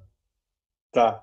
É, bom, com relação às baterias, uh, primeiro a gente tem que uh, olhar sobre um contexto, né? Todo mundo olha sempre uh, o hoje e o agora, né? Se a gente for olhar já historicamente nos últimos oito anos, o custo de bateria caiu já dez vezes, tá? Então, já caiu bastante isso. Né? E, e, e, o desenvolvimento de baterias também vai, vai seguir de acordo com a, a familiarização do cliente com o veículo elétrico. Isso é importante. Tá? Aquilo que a gente está falando. Hoje todo mundo quer muita bateria. Será que a segunda geração já vai fazer tanta questão de tanta bateria? Esse é um outro ponto que uh, vai influenciar esse, esse, esse desenvolvimento. A bateria e, e, e, o que, de novo, a gente volta a falar se o carro elétrico vai ser mais barato que o carro a combustão. Uh, ah, Para mim, essa não é já uma discussão, né? O carro elétrico ele é mais barato, é só uma questão de como você uh, enxerga todo o ciclo de vida do produto. E aquela conta que eu falei para vocês, que um veículo de 200 mil, ele é compensado, uh, uh, o valor inicial dele é compensado em três anos versus um veículo de 100 mil, sem considerar que ah, num futuro muito próximo, o cliente do carro elétrico, o proprietário do carro elétrico, vai poder ganhar dinheiro com o carro elétrico, que é justamente ele, ele, ele usar energia, né, captar energia no horário fora do horário de pico, né, duas horas, três horas da manhã, e devolver essa energia no horário de pico. Então, quando a gente fala, ah, os governos estão investindo porque eles não, não é porque eles são bonzinhos, de fato, na verdade, você com o carro elétrico pode evitar com que você tenha que construir novas usinas, né? simplesmente melhor utilizando a infraestrutura que você já tem, né? Então isso isso é, é, é muito relevante. E aí eu acho que, que o, o, o professor Roberto vai poder dizer uh, melhor aí, mas hoje toda grande universidade do mundo está desenvolvendo tecnologia de bateria para carro elétrico. Todas, né? É, então, é até uma discussão que eu tive muito com o pessoal da USP, da Unicamp. Eu sempre recebi muita pergunta de quando o Brasil vai produzir as baterias. Eu falei assim: não, a pergunta é o que, que nós estamos fazendo para desenvolver tecnologia de bateria, porque essa pode ser a grande virada aí, né? Se seguir um caminho de evolução, eu já digo, olha, hoje é uma questão de perspectiva, daqui a talvez cinco anos, três anos, a gente nem precisa discutir a perspectiva, o preço do carro elétrico, por conta da bateria, venha a cair muito, né? E aí você já consiga ver no nominal ali o preço de, de, de, de entrada, digamos assim, o preço do veículo já, já, já compatível, né? É, lógico que a gente está sujeito a ter alguma revolução aí, uma tecnologia nova. O que, que eu posso dizer com relação uh, às baterias? Primeiro, os nossos carros elétricos oferecem oito anos de garantia na bateria. Tá? Então, se a gente está falando que a vida útil média dos carros é de oito anos, a gente está praticamente dizendo enquanto você tiver um carro elétrico, a sua bateria vai estar em garantia. Depois de oito anos, a gente garante que essa bateria vai ter ali uh, pelo menos 70% da carga nominal inicial que, que significa? Tá, se meu carro tem uma autonomia de uh, ah, 200 quilômetros, eu estou dizendo que depois de oito anos ele pelo menos vai estar tá rodando ali uh, ah, 140 quilômetros, certo? 70% disso. Uh, ou seja, o que está perfeitamente ok, 140 quilômetros por dia depois de oito anos, uh, né? E, além disso, uh, nós estamos dizendo ali de uma bateria de talvez 22 kW, tem ali em torno ainda de 14 kW de, de, de potência, o que de, de carga, desculpa, uh, o que tem muito valor, seja para criar no break para prédios, uh, seja para armazenar energia vindo de, de sistemas solares, ou seja, uh, a gente está dizendo também que depois de oito anos, um carro a combustão que ele é praticamente, eh, não vou dizer que é uma sucata, mas ele praticamente perdeu todo o seu valor depois de oito anos, o carro elétrico não porque a bateria ainda vai carregar carga o suficiente para ser utilizada numa diversa uh, uh, variedade aí de, de, de, de, soluções, né, de opções. Eu aqui no Brasil já recebi solicitações para compra de bateria usada de BMW 3 para serem utilizadas como no-break na Angola, por exemplo. Eu quero as baterias usadas porque eu estou desenvolvendo um modelo de negócio para resolver o problema de oscilação da rede uh, em Angola, criando esses no breaks para um condomínio inteiro. E aí, se eu tiver três, quatro, cinco baterias de carro elétrico, eu consigo resolver isso. Né? Uh, então, uh, quando a gente olha sobre o contexto, já é óbvio, lógico, à medida que a massificação dos carros elétricos acontece, esse, esse preço de entrada vai cair, Uh, e existe aí, lógico, a gente olhando dentro do contexto, é, essa queda natural, como aconteceu com o próprio carro, com o combustível, com tudo, começa num preço, depois aquilo ali vai massificando e aumentando muito. A situação que a gente tem no mercado hoje, curiosamente, é uma falta de oferta. Tem pouco carro eletrificado para os clientes. Né? Carro elétrico, então, tem muito pouco ainda. Porque, obviamente, além de ser elétrico, o carro tem que atender outras necessidades. Né? Às vezes você precisa de um SUV, por, porque as pessoas têm uh, precisam de mais facilidade de acesso ao carro, porque você utiliza esse carro em situações de off-road. Uh, você às vezes precisa de um sedã elétrico, porque você precisa de um porta-mala grande. Então, independente de ser elétrico, não faltam uh, modelos diferentes de veículo para atender necessidades diferentes dos clientes. Então, a gente tem um contexto todo aí uh, que mostra que, uh, mesmo com uma, com uma oferta limitada, esses carros têm, têm sim uh, encontrado demanda que está puxando esse mercado. Kevin? Eu acho que é, esse é um ponto super interessante a, da bateria, porque o, a Engie é uma empresa de energia. Se olhar lá dentro do nosso é, direcionamento estratégico de empresa, se tem uma tecnologia que a gente está acompanhando de muito, muito perto mesmo, é essa mesmo, de energy storage, é armazenamento de energia, em outras palavras, as baterias. Né? Porque a gente enxerga que ali é, estamos passando por uma revolução, né? preços, os preços em geral estão caindo muito, as qualidades estão, estão aumentando, né? que seja para ter um, um, uma durabilidade maior, seja para ter até um, uma capacidade de armazenamento maior, enfim, tem vários verticais aí de é, evoluções grandes nesse segmento, né? E é, a parte de bateria hoje, né, ela depende muito desse fator escala, ou seja, o mais a gente vai precisar, o mais vai se baratear, o mais vai ser uma, um uso comum assim desses sistemas. Né? A Engie instala, por exemplo, muitos sistemas fotovoltaicos, né? painéis fotovoltaicos para casas, condomínios, para pequenas empresas, grandes empresas, enfim. E um dos grandes, né, sempre das grandes perguntas que a gente enfrenta, né, para fazer um paralelo com o veículo elétrico, é, ok, durante o dia, durante um dia de bom ensolaramento, eu vou poder usar os meus painéis fotovoltaicos. O que, que vai acontecer à noite? O que, que vai acontecer o dia que chove, o dia que tem está mais nublado e etc. E é ali que vem, naturalmente, a questão óbvia, assim, de como trazer né, e, e, ter esse armazenamento da energia. Então, esse, para poder ter essa jogada entre a rede já existente e as intermitências aí das energias renováveis. Transpondo esse, essa mesma imagem para o veículo elétrico, acho que a gente consegue entender muito bem como, ah, o, o Henrique comentou mais cedo, como o veículo elétrico ele consegue ser aquele é, elemento que vem equilibrar essa rede de maneira inteligente, ele consegue fazer essa distribuição natural da carga.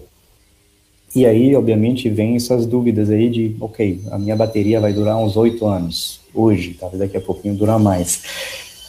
Mesmo sendo assim, ela é ainda muito, muito útil depois desses oito anos de vida útil. A segunda via de bateria é o, é o grande eixo de desenvolvimento e pesquisas é, para a Engie, a gente tem laboratórios é, é, na Bélgica, por exemplo, dedicada a esse assunto, assim. Então, vem, surgem muitas ideias aí sobre como usar elas, como a gente reaproveitar essa tecnologia para o bem da rede em si, para uso particular dentro das nossas casas, para um condomínio, para etc. Então, é, entendo que sim, há uma perspectiva grande de evolução, ela vai ser a bateria o grande é, o grande desafio assim dos próximos anos em termos de pesquisa e desenvolvimento, eu acho que hoje é, é, é muito promissor, sim, pensar ah, em, em, ter um elemento é, que vai é, conseguir fazer esse balanceamento dentro da própria rede elétrica.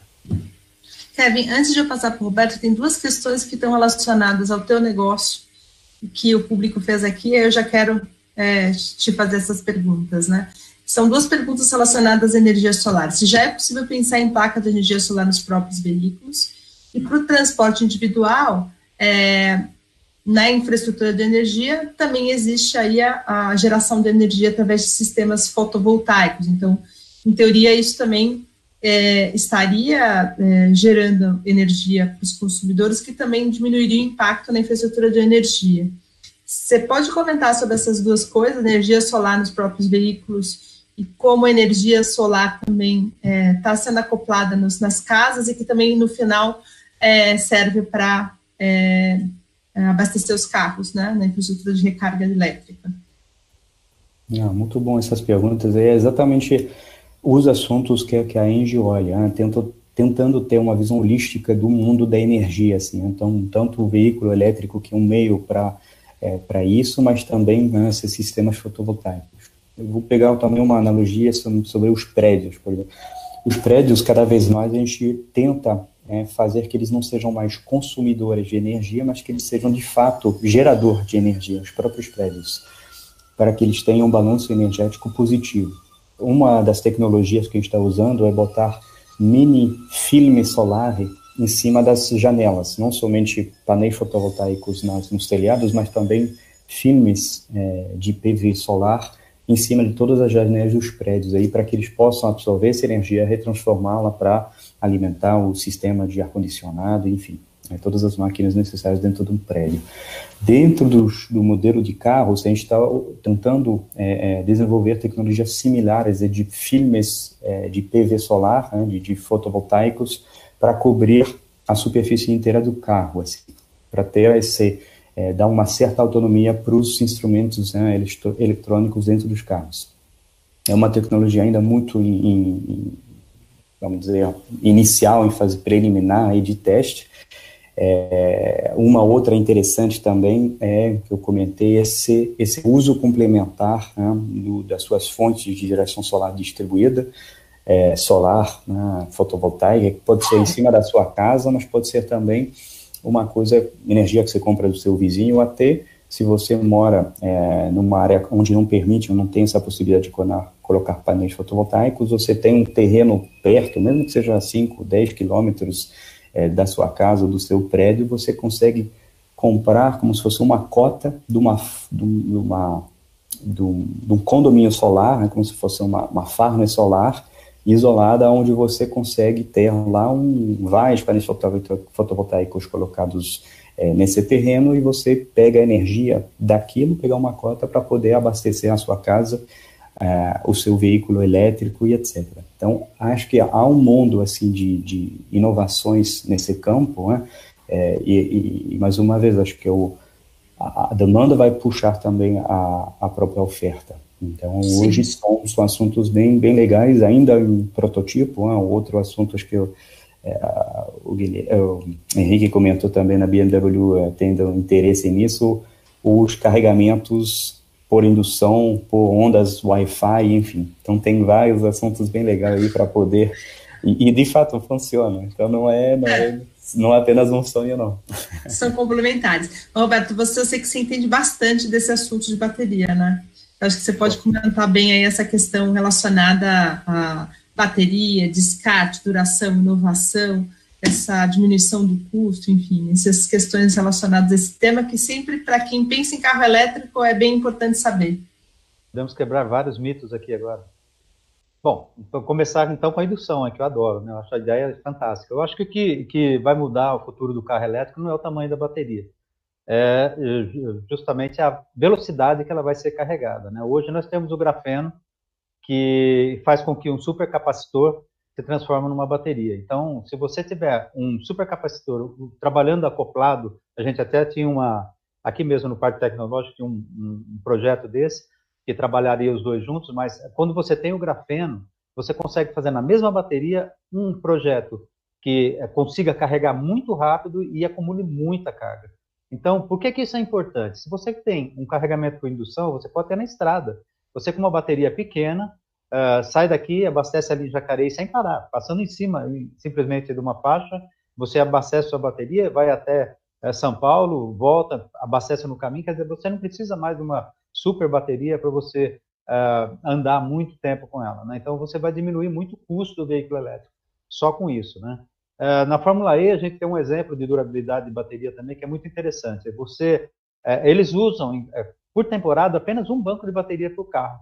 Né? E eles trabalham no limite com esse carro, em temperatura, né? e, e o estresse da bateria, eles trabalham no máximo.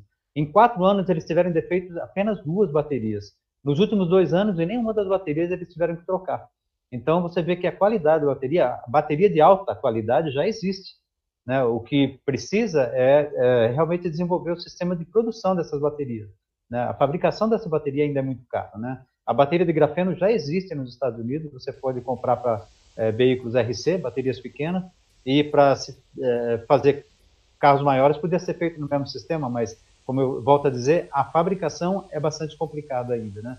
E nós temos uma outra solução que eu vou até mostrar para vocês aqui, que está aqui do meu lado, vou aproveitar, que é essa aqui para quem não conhece, é uma célula de hidrogênio.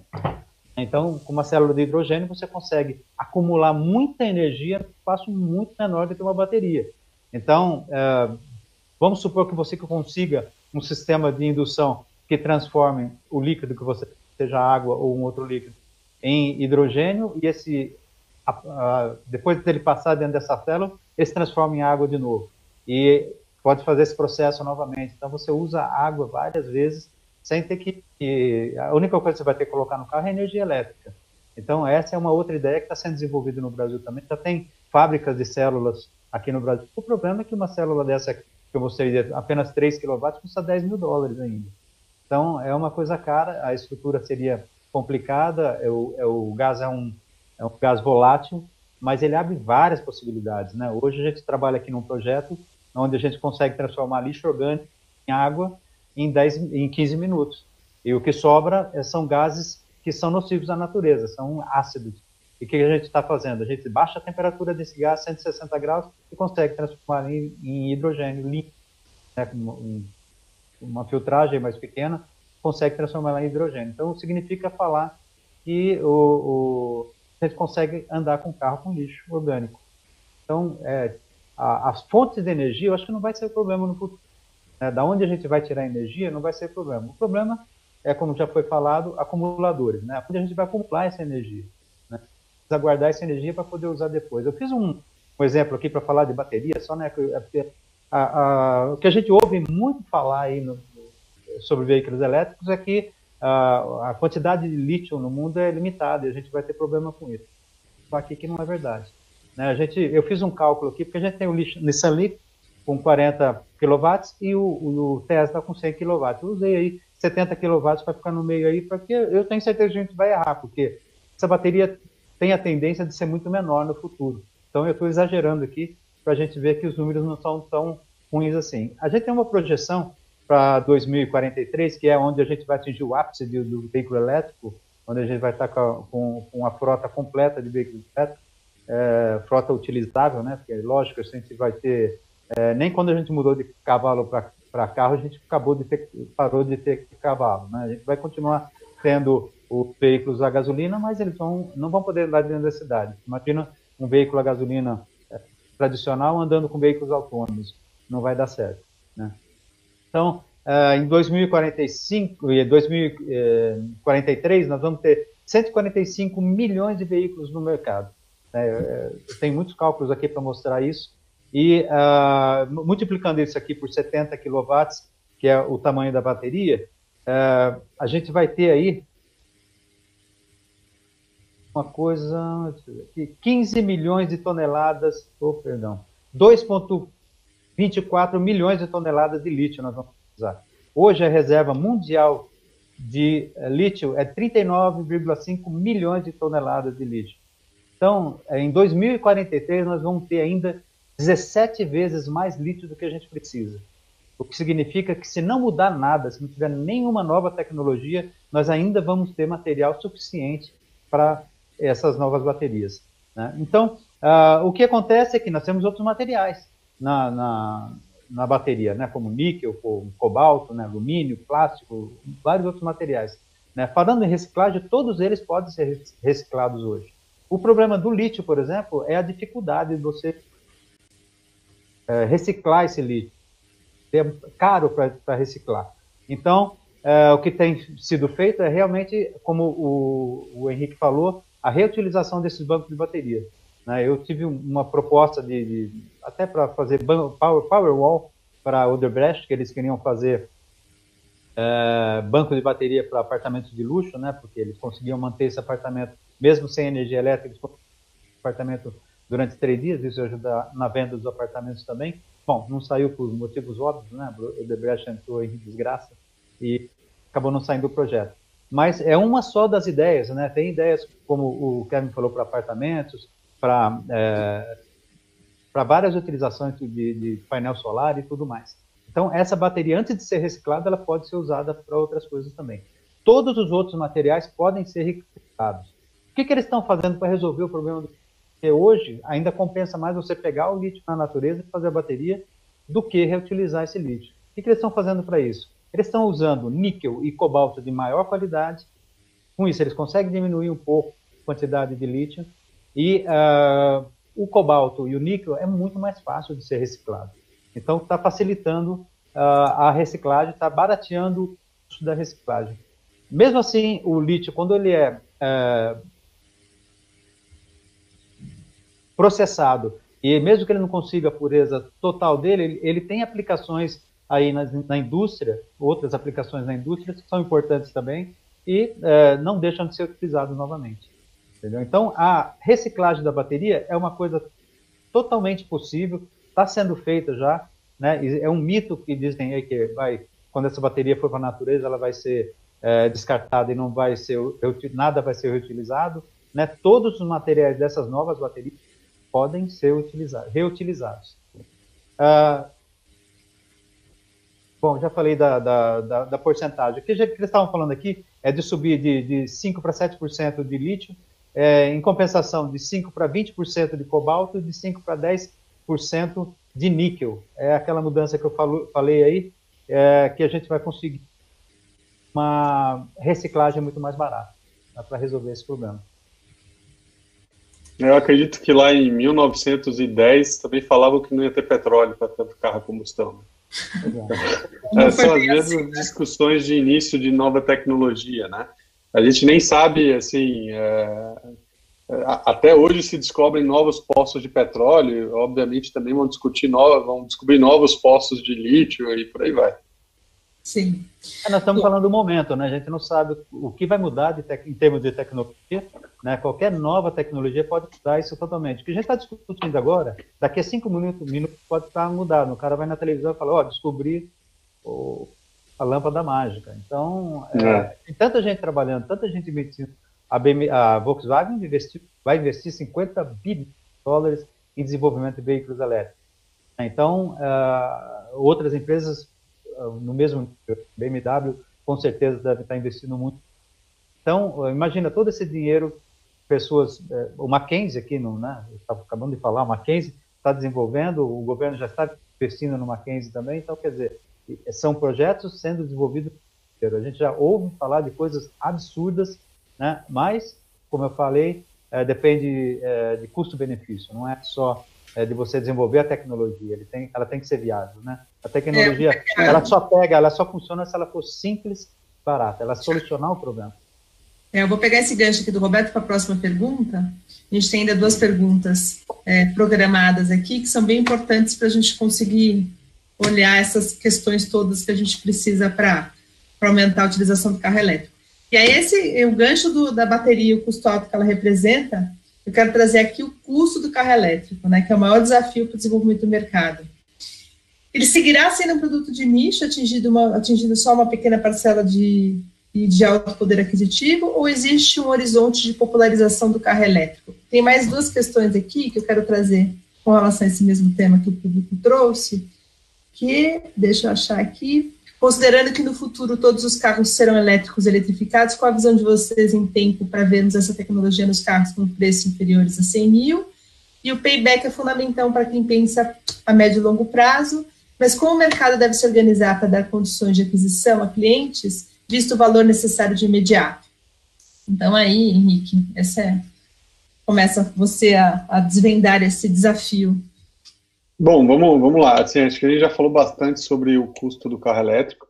É, o que eu acho que, que é importante é, e a gente é em época de Covid, todo mundo fala muito em vírus, então vamos falar em viralização, né? Então, hoje, pela minha experiência aí, cada proprietário de carro elétrico, ele traz mais quatro ou cinco para o carro elétrico, tá? É, então, o carro elétrico está em fase de, de, viralização, digamos assim. Por isso que eu digo que a questão vem muito sobre é, a falta de oferta desses produtos para que a gente consiga atender uh, a todo mundo, né? Uh, e aí a gente vê uma relação que é, é, bem curiosa, né? De novo a gente volta para a dicotomia lá do, do, do, carro compartilhado versus a propriedade do carro e como que se uma briga com a outra, né? O que a gente vê é que claramente o carro elétrico, ele no, no ciclo ele já é mais barato que o carro a combustão. E quem que vai provar isso, né, colocar isso na cabeça das pessoas de forma prática? É o compartilhamento de veículo. Né? Então, é, quem utiliza, quanto mais você utiliza o carro elétrico, mais o, o, o, a diferença de preço entre a energia e, e a gasolina a, pesa na conta total. Então, naturalmente, quando nós tivermos uh, carros elétricos que possam ser utilizados pra, por taxistas, e digo aí, voltando a falar, ter carros sedãs com cinco portas, com porta-mala grande, uh, o, o, taxista faz essa conta no, no, todo, ele não faz só a conta de entrada. Então, a gente vai ver cada vez mais carros elétricos e híbridos aparecendo ali. O carro compartilhado, ele vai ser elétrico, Uh, dificilmente o, o, compartilhamento de veículo vai, vai travar no carro a combustão. Né? O carro do condomínio, que é uma tendência fortíssima, ter um carro compartilhado para o condomínio, ele vai ser elétrico, ele não vai ser a combustão. Uh, ele provavelmente nem híbrido vai ser, né? porque a gente tem sempre a questão de quem vai abastecer o carro. O carro elétrico, ninguém leva ele para abastecer, ele vai ser abastecido onde ele estiver, com a energia elétrica, porque eu preciso só de uma tomada. Né? Então, uh, e aí você vai ter, ao diminuir a, a, a, ociosidade do carro, você vai escancarar o quanto que o carro elétrico é mais eficiente. Então, aqui no Brasil sempre se pergunta muito a opinião dos taxistas sobre qual carro comprar, porque afinal é o cara que está dentro do carro o tempo inteiro, né? É, e ele vai falar, olha, o carro elétrico, vai para o carro elétrico, porque aqui, ó, você vai ter, você vai economizar e, e, e, eu, por exemplo, aqui em um ano, um ano e meio, né, que ele tem um uso muito mais uh, uh, pesado do que o cliente normal, ele vai falar, olha, vem com carro elétrico aqui, eu já, já, já, já, já, já, já superei a parte de amortizar aquele valor adicional a mais, uh, e eu agora já estou, a minha margem aumentou consideravelmente porque o meu custo caiu bastante. Né? o carro autônomo também ele vai ser elétrico. Então, é, simplesmente porque desenvolver um carro elétrico é muito mais simples do que desenvolver um carro a combustão. Uh, gerenciar um motor elétrico é muito mais simples do que gerenciar um motor a combustão. Então, em todos os aspectos, o mercado vai mudar para o carro elétrico. Quando que a gente vai ter um carro elétrico com menos de 100 mil reais? Isso depende de vários fatores. Né? Depende agora, a gente tem um obstáculo muito grande que é a variação cambial, que está uh, jogando contra aí uh, uh, os carros importados, esses carros hoje são todos importados, né? Então a gente depende também aí de uma indústria local para a fabricação dessas baterias, porque justamente também para conseguir trabalhar com menos volatilidade no preço desses carros, mas seguindo a tendência aí uh, que a gente vê no, no, no, no, mercado aí de queda do, do, preço das baterias, é, existem, existem, na verdade, três projeções que eu me guio. Tem uma que diz 2023, tem outra que diz 2025 e tem outra que diz 2027. Né? Então, a gente está falando aí de que nessa década já uh, a gente atinja aí o, o, o valor de, vai, uh, de, de uh, se não me engano, mil dólares por, por quilowatt-hora, né? E aí, você chegando nesse valor aí, você consegue equilibrar e ter carros aí próximos de 100 mil reais uh, ah, para o cliente já de entrada. E aí é de novo, aí não tem nem, não tem nem que falar, uh, vamos fazer um estudo aí de viabilidade econômica, né? Vai ficar óbvio. e aí, cada vez mais as pessoas vão, vão, vão adotar o carro elétrico. Hoje, como eu digo, eu acho que isso já está acontecendo uh, essa migração já está acontecendo, ela já é forte e o problema que a gente tem hoje é falta de oferta, não é falta de demanda. Kevin, como é que a Andy vê isso, essa mudança aí e a diminuição do valor, enfim? É, perfeito. Eu acho que eu vou pegar também de novo uma analogia com a geração solar distribuída, porque acho que são tecnologias novas que nasceram recentemente. Né? A solar agora tem alguns anos, é, talvez, é, de antecedor, né, alguns anos a, a, parte de veículos elétricos, então acho que é um exemplo bacana de, de olhar. Quando começaram a nascer esses primeiros sistemas fotovoltaicos, né, as primeiras críticas que nós recebíamos eram essas. Ah, o, o, custo de entrada, o investimento a ser feito no início é pesado, mas eu vou ver uma economia na minha conta mesmo de energia só nos próximos anos, ou seja, o meu payback, sim, ele vai demorar dois, três, quatro anos para poder se comprovar, mas ele existe, né? E hoje acho que o mindset da, da, da, da, população em geral, o mindset das pessoas já incorporou né, esse componente tempo né, dentro desses investimentos a serem feitos. É, você começa a ter, de fato, de maneira até quase intuitiva, esse que a gente chama de TCO, né, Total Cost of Ownership, né, de, de fato, quanto custa um sistema quando você bota o investimento feito no início e os custos operacionais, as economias que você vai fazer ao longo dos meses com a economia de energia.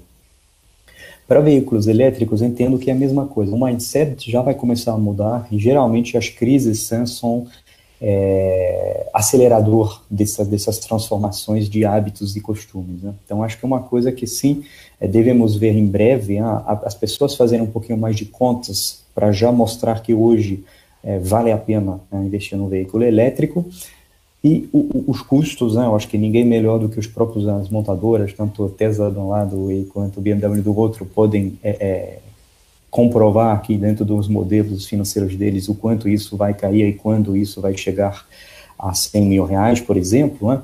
Mas talvez para pegar um outro exemplo e uma outra maneira também de, é, de olhar a mobilidade elétrica, vou voltar aos ônibus, por exemplo. Os ônibus também que precisam ser modernizados e eletrificados, né? Eles também, hoje, os operadores não têm esse dinheiro, não têm esse capital para poder investir numa compra de ônibus elétricos, que custa mais ou menos duas vezes mais caro do que um ônibus a diesel. Né? Aí o que, que a gente, o que, que a Engie está tá se propondo a fazer e conversando com, com todos os stakeholders, inclusive esses operadores?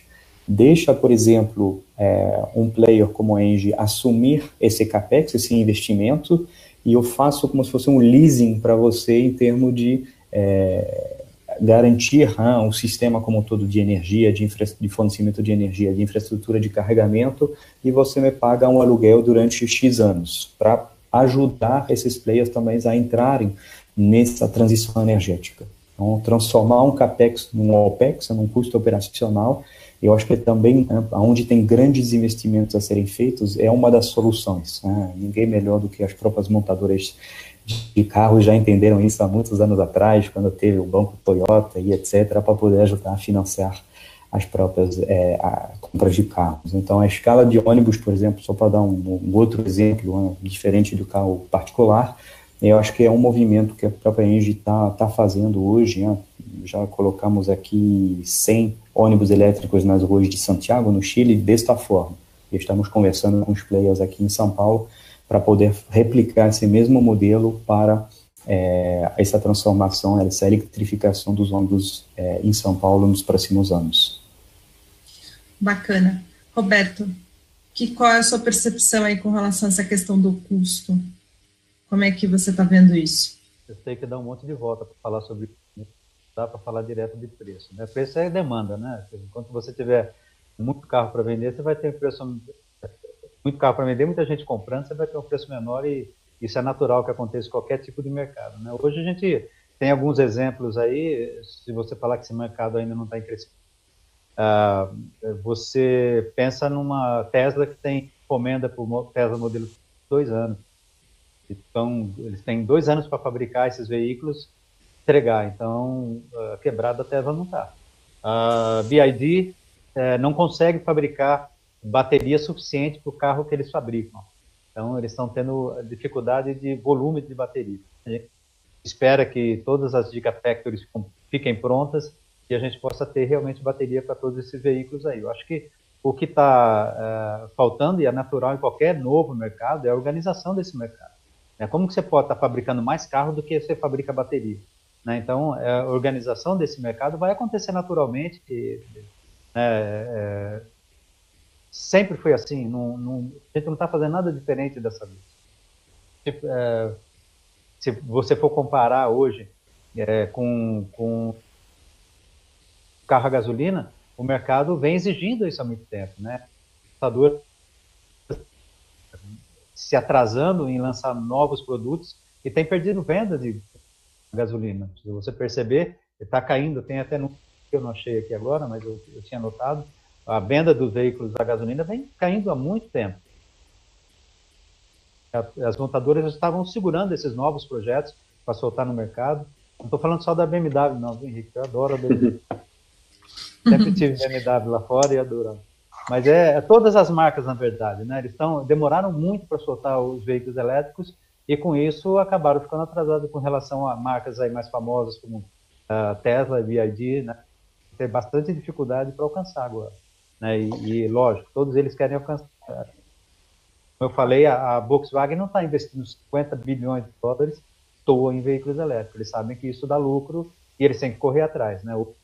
Se você for ver marcas como Ford e GM, a tendência é morrer para o mercado. Eles têm uma estrutura gigantesca é, em que uh, o, o, mercado não comporta. Né? Faz um carro elétrico na garagem da tua casa. Então, você monta um carro elétrico na garagem da tua casa. É simples demais. Estou falando carro de alta tecnologia, os carros você consegue fazer. Então, é, é uma brincadeira só, mas qualquer empresa hoje monta um carro elétrico simples aí é, da forma que a GM faz, que a Volkswagen faz, né, é, não vai fazer como uma Mercedes, uma BMW, uma Porsche, uma Ferrari, mas outros carros é, são fáceis de fazer. Empresas com uma estrutura maior conseguem fazer. Então, imagina hoje, o que, que eles vão fazer com essa estrutura toda se eles mudarem isso radicalmente, passar, parar de fazer carros é, elétricos, é, parar todos aquele, aquele forno, aquelas coisas e passarem a fazer carros, é, para fabricar carros a gasolina, aliás, e fazerem carros elétricos. Então, essa mudança para eles vai ser bastante complicada. Eu não acredito que a, que a Ford nem a GM sobreviva a isso. É, e se eu for entrar em outros assuntos aqui, vou entrar em, na questão da, da, se ele polui ou não. Então, eu não, não quero falar sobre isso agora. Acho que você vai entrar. Eu, eu gostaria só de acrescentar algumas, algumas informações que eu estava pegando enquanto o, o, o, Kevin e o professor Roberto falavam. É, só para a gente ter uma noção, já que a gente está falando de preço, tá? A BMW uh, trouxe o BMW 3 para o mercado lá em 2014, 2015. Uh, naquela época, o carro custava 225 mil reais. Né? O preço do carro em 2020 é 225 mil reais, ou seja, o mesmo preço. Tá? Se a gente for olhar a, a média de aumento de preço, porque vai 2015 ali foi o, o, o início da crise para as montadoras premium, as montadoras mainstream foi 2014. Uh, se a gente for olhar a média de preço dos carros a combustão, uh, chegou em torno de 40% de aumento, tá? enquanto carro elétrico foi zero. Então, ninguém observou isso, né? Uh, carro elétrico hoje, proporcionalmente, é você ter aí em cinco anos é, uma estabilização no preço é um indício muito forte é, do quanto que esse custo está caindo. Tá? Então, vocês estão falando em 5 anos em 40%. Tá? Por outro lado, é, a gente tem que, tem que olhar também. É, é, eu falar? A gente tem que olhar também que o custo da energia também tem sofrido uh, aumentos menores do que o, o custo da, da, da, da, gasolina. A gasolina sofre de picos e que a energia ela é muito mais estável, também influencia uh, no preço final aí dos, do, dos, dos, veículos. Se a gente for olhar o que aconteceu com a taxa cambial, a taxa cambial lá em 2015 estava próxima de 2,53. A gente está falando uma taxa cambial que, sei lá, fechou o final do ano passado perto de 4 e agora disparou. Né? Então, quando você olha todos esses aspectos, uh, a gente não viu uma redução do preço do carro elétrico uh, no nominal, mas o que a gente viu foi que os outros aumentaram e ele não. Então, isso também disfarça um pouco a redução de custo desses carros nesse período. Se a gente tivesse uma situação de estabilidade econômica, a gente ia ver o contrário, a gente ia ver aquele preço aumentando ali uh, na faixa próxima à faixa da inflação, que estava ali em 4, 5, 3% uh, por ano, e o carro elétrico uh, eventualmente caindo. Né? Então a gente tem também um cenário econômico que fez com que uh, não ficasse tão evidente o quanto que o custo desses carros tem caído. Tá? Sim. Bom, a gente já está bem pertinho do final, né? Faltam alguns minutos assim para a gente concluir. Eu tenho uma última pergunta que eu queria que vocês comentassem rapidamente, que é eu quero trazer aqui a questão central do nosso bloco, né? Que são cenários para teoria e prática da universalização da utilização do carro elétrico no Brasil.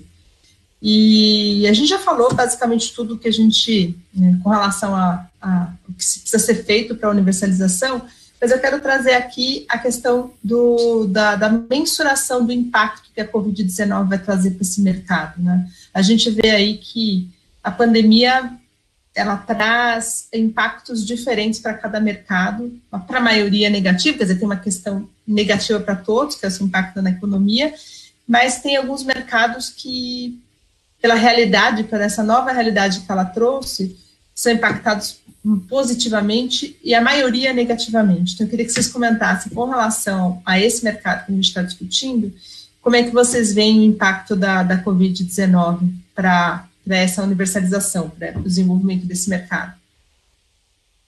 Aí, Henrique, sempre começa contigo, né? Porque, enfim, você acabou de comentar, é. você voltou, mas aí a gente já faz essa. Esse, Não, esse tudo bem. Eu, eu, eu, acho que primeiro, assim, a, a, Covid ela, ela ataca no coração da, da, né, da indústria automo, automotiva, automobilística, porque ela mexe com a mobilidade, tá? Então, não, não, não existe outro cenário. Assim, hoje a gente tem uh, um cenário de retração aí de vendas de veículos, produção de veículos, uh, porque também a mobilidade das pessoas caiu, né? Então a gente está ali uh, conectado com o índice de mobilidade das pessoas. É muito difícil saber qual que vai ser o impacto no longo prazo ainda. Acho que os cenários estão sendo estudados.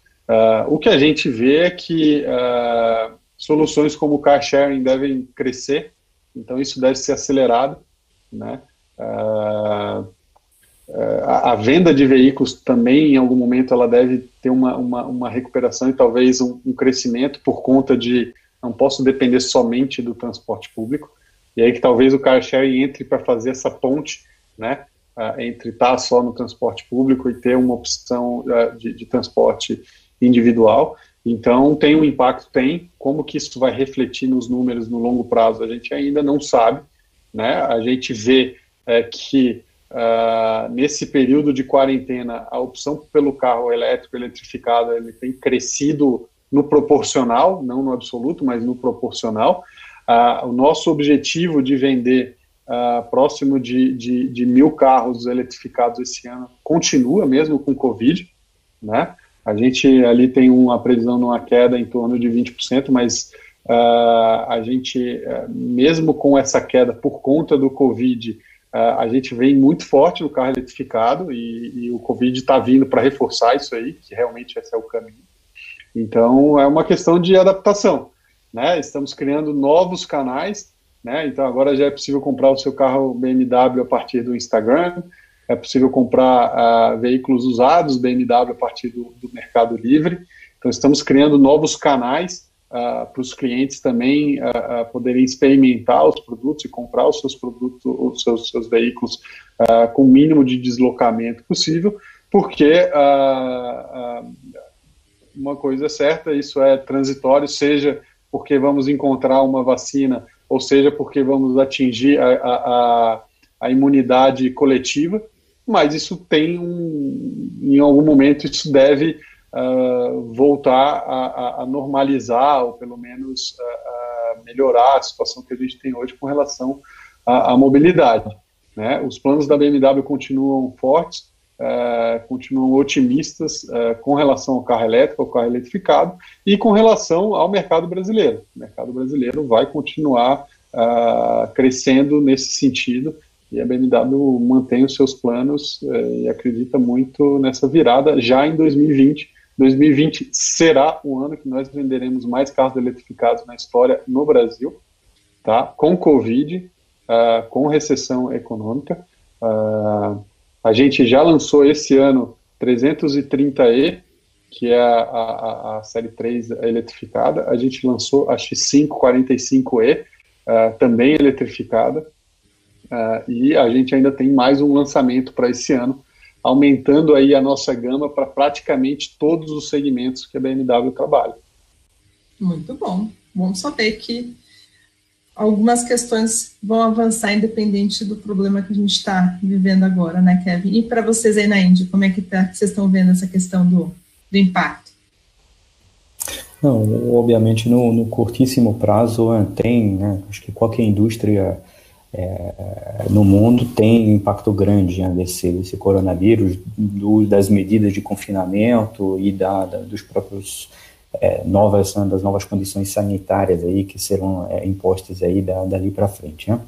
Mas olhando um pouquinho mais para frente, né, eu, eu vejo, né, eu acho que dentro da Indy também tem esse mesmo mindset, um certo, é, uma certa esperança, assim, né, no sentido de nós, de uma certa forma, né, como, como é, sociedade, nós vamos ter que reconstruir alguns modelos, novos modelos de crescimentos, aonde a parte né, de transição energética, uma questão mais sustentável e etc., será preponderante assim. Então eu acredito que sim, né, nós iremos ter transformações, mas ao mesmo tempo acho que é uma boa é, oportunidade, né, se a gente pode é, sempre falar que cada crise também traz seu lote de oportunidade, esse seria sim uma oportunidade para a gente tentar repensar esses modelos de crescimentos, por que não é, experimentar né, modelos diferentes assim, de, de consumo, mas também é, na própria parte de crescimento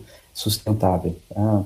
Privilegiar é, esses transportes que sejam coletivos, que sejam car sharing, por exemplo, de maneira mais sustentável, elétrico, pelo menos, para que a gente possa é, fazer crescer isso, com uma energia renovável para abastecer esses próprios veículos elétricos, enfim, acho que tem todo ali um ecossistema para é, que já existe, pra, que precisa ser aperfeiçoado e ampliado, né, mas que estamos com um caminho, eu acredito, bem mais desenhado que uma própria vontade né, da sociedade em geral, no Brasil, no resto do mundo, acho que é uma coisa que a gente vem ganhando força. Né? Então, essa retomada ela será, é, com certeza, mais verde e mais respeituosa aí do, do, do ambiente, da transição energética. Muito bom. Roberto, como bom, é que você eu... vê aí o mercado? Uh, vou falar do nosso mercado aqui. Primeiro, nosso mercado de curso, né? A gente dá curso de veículos e, uh, e eletrificação de veículos e veículos elétricos. E uh, para nós aqui, nós estamos com as classes fechadas, né? Eu acho que nós vamos, fomos os primeiros a parar e vamos ser os últimos a começar, né? já que é o, o, acúmulo de pessoas é grande. mas a gente espera que em junho agora a gente volte a trabalhar. Eu acho que a questão do veículo elétrico, é, do desenvolvimento, requer muito mais do que só desenvolvimento de tecnologia. A gente precisa fazer um trabalho diferenciado, né? A gente tem lá no, nos Estados Unidos, eu era membro da Associação Americana de Veículos Elétricos, nós fizemos um trabalho bacana que era uh, a disseminação do veículo elétrico dentro das escolas. A gente fez um protótipo de um veículo pequeno, que era base para todos eles, e eles podiam fazer algumas mudanças. Então, todas as escolas de Washington participavam do projeto. Isso faz com que as crianças tenham contato com esse, com esse veículo e essas crianças vão ser motoristas em pouco tempo. Né? Então, é, é, interessante você fazer esse trabalho, o americano faz muito isso, e você entra em outros ramos também, né? de, de universidade, faz competição de veículos elétricos na universidade, que já está acontecendo no Brasil. Outro dia mesmo teve aqui parque tecnológico. Esse é o tipo de trabalho que tem que ser feito mesmo. A tecnologia é, é uma, é uma. Eu acho que nós, é, nesse momento aqui, nessa tela nós temos quatro pessoas que estão vivendo um momento muito especial. Né? É lógico que esse corona vai atrapalhar um pouquinho, mas nós fazemos parte de uma mudança que vai ser radical. Vai mudar totalmente em pouquíssimo tempo, né? vai totalmente diferente, né? Muito, sem barulho, sem poluição, ou uma poluição muito diminuída. Eu acho que a gente faz parte disso. E esse trabalho que a gente está fazendo aqui é muito importante. Tudo que puder fazer, nos detalhes mesmo, vai fazer diferença. Né? É, vender mais carros é importante. Eu quero só que as pessoas convertam carro. Né? A gente está desenvolvendo também para desenvolver carro. É importante que as pessoas comprem é, BMW, né? Porque tem, tem nicho de mercado e tem é, é pessoas para todos esses nichos de mercado, né? Ou melhor, é, é, classes sociais, né? Então, a BMW não é para uma pessoa pobre. A pessoa pobre pode converter um carro, né? Uma classe média ele pode ter um, um carro médio aí da Volkswagen mesmo, da da Chevrolet, sei lá, um, um carro médio. Então, vai ter mercado para todo mundo. Eu acho que esse mercado vai se desenvolver rápido. O Brasil, como eu falei, é, por si só já demonstrou um poder de recuperação muito grande. Ah, a gente tem exemplos aí como o Japão, por exemplo, foi totalmente destruído e voltou e se levantou e hoje é uma potência para o mundo inteiro. Eu acho que o Covid vai ser um ensinamento para a gente mesmo. Eu acho que a gente está aproveitando esse tempo para pensar, repensar, e o mercado vai ser totalmente diferente. Se tiver visão desse mercado e souber aproveitar ele, eu acho que vai se dar muito bem. Muito bom. Bom, vou partir aqui para esse encerramento. Fica o convite para os três é, para estarem conosco na nossa plataforma, nesse ambiente que a gente vai criar para discutir cidades inteligentes. E tudo isso que a gente está trazendo é bem importante a gente promover essas discussões aí com o poder público, com os representantes do governo estadual, da, dos, das cidades e do governo federal, porque, como vocês três disseram, né, né esse é um momento de mudança, já, a gente sempre está falando que tem um momento de mudança, mas esse de fato é um momento de mudança, porque eu não lembro de ter vivido nada parecido. Eu acho que nenhum de nós aqui vivemos algo parecido, que tenha um impacto tão grande, uma mudança tão grande de comportamento. Eu acho que isso a gente tem que usar para benefício das pessoas e, e tá o convite aí para vocês nos ajudarem nessa discussão, para a gente construir esse novo normal que todo mundo está falando, né? Então, aqui para encerrar, eu quero uh, convidar vocês para o próximo bloco, do dia 21 de maio, que terá como tema oferta, demanda e velocidade de eletrificação quando o mercado será popular. E nesse bloco a gente vai ter a participação do James Gersdorf, que é diretor do projeto da, GIS, Cooperação Alemã, o Igor Calvé, que é o presidente da BDI, Agência Brasileira de Desenvolvimento Industrial, e o Sérgio de Oliveira Jacobsen, que é o CEO da parte de infraestrutura de Smart Cities da Siemens Brasil. E quem vai conduzir a entrevista vai ser a Clarice Cunha Link, diretora executiva do ITDP, Instituto de Política de Transporte e Desenvolvimento. Agradeço a participação de vocês, foi ótima conversa, Henrique, Kevin e Roberto. E, e para vocês todos que acompanharam a gente online, não sei se eu consegui contemplar todos, tentei aqui organizar as perguntas, espero que, que sim. E obrigado pela audiência. Boa tarde e até a próxima quinta-feira, gente. Tchau, tchau. Obrigada. Tchau, tchau, pessoal. Obrigado. Valeu, tchau. Tchau, obrigado.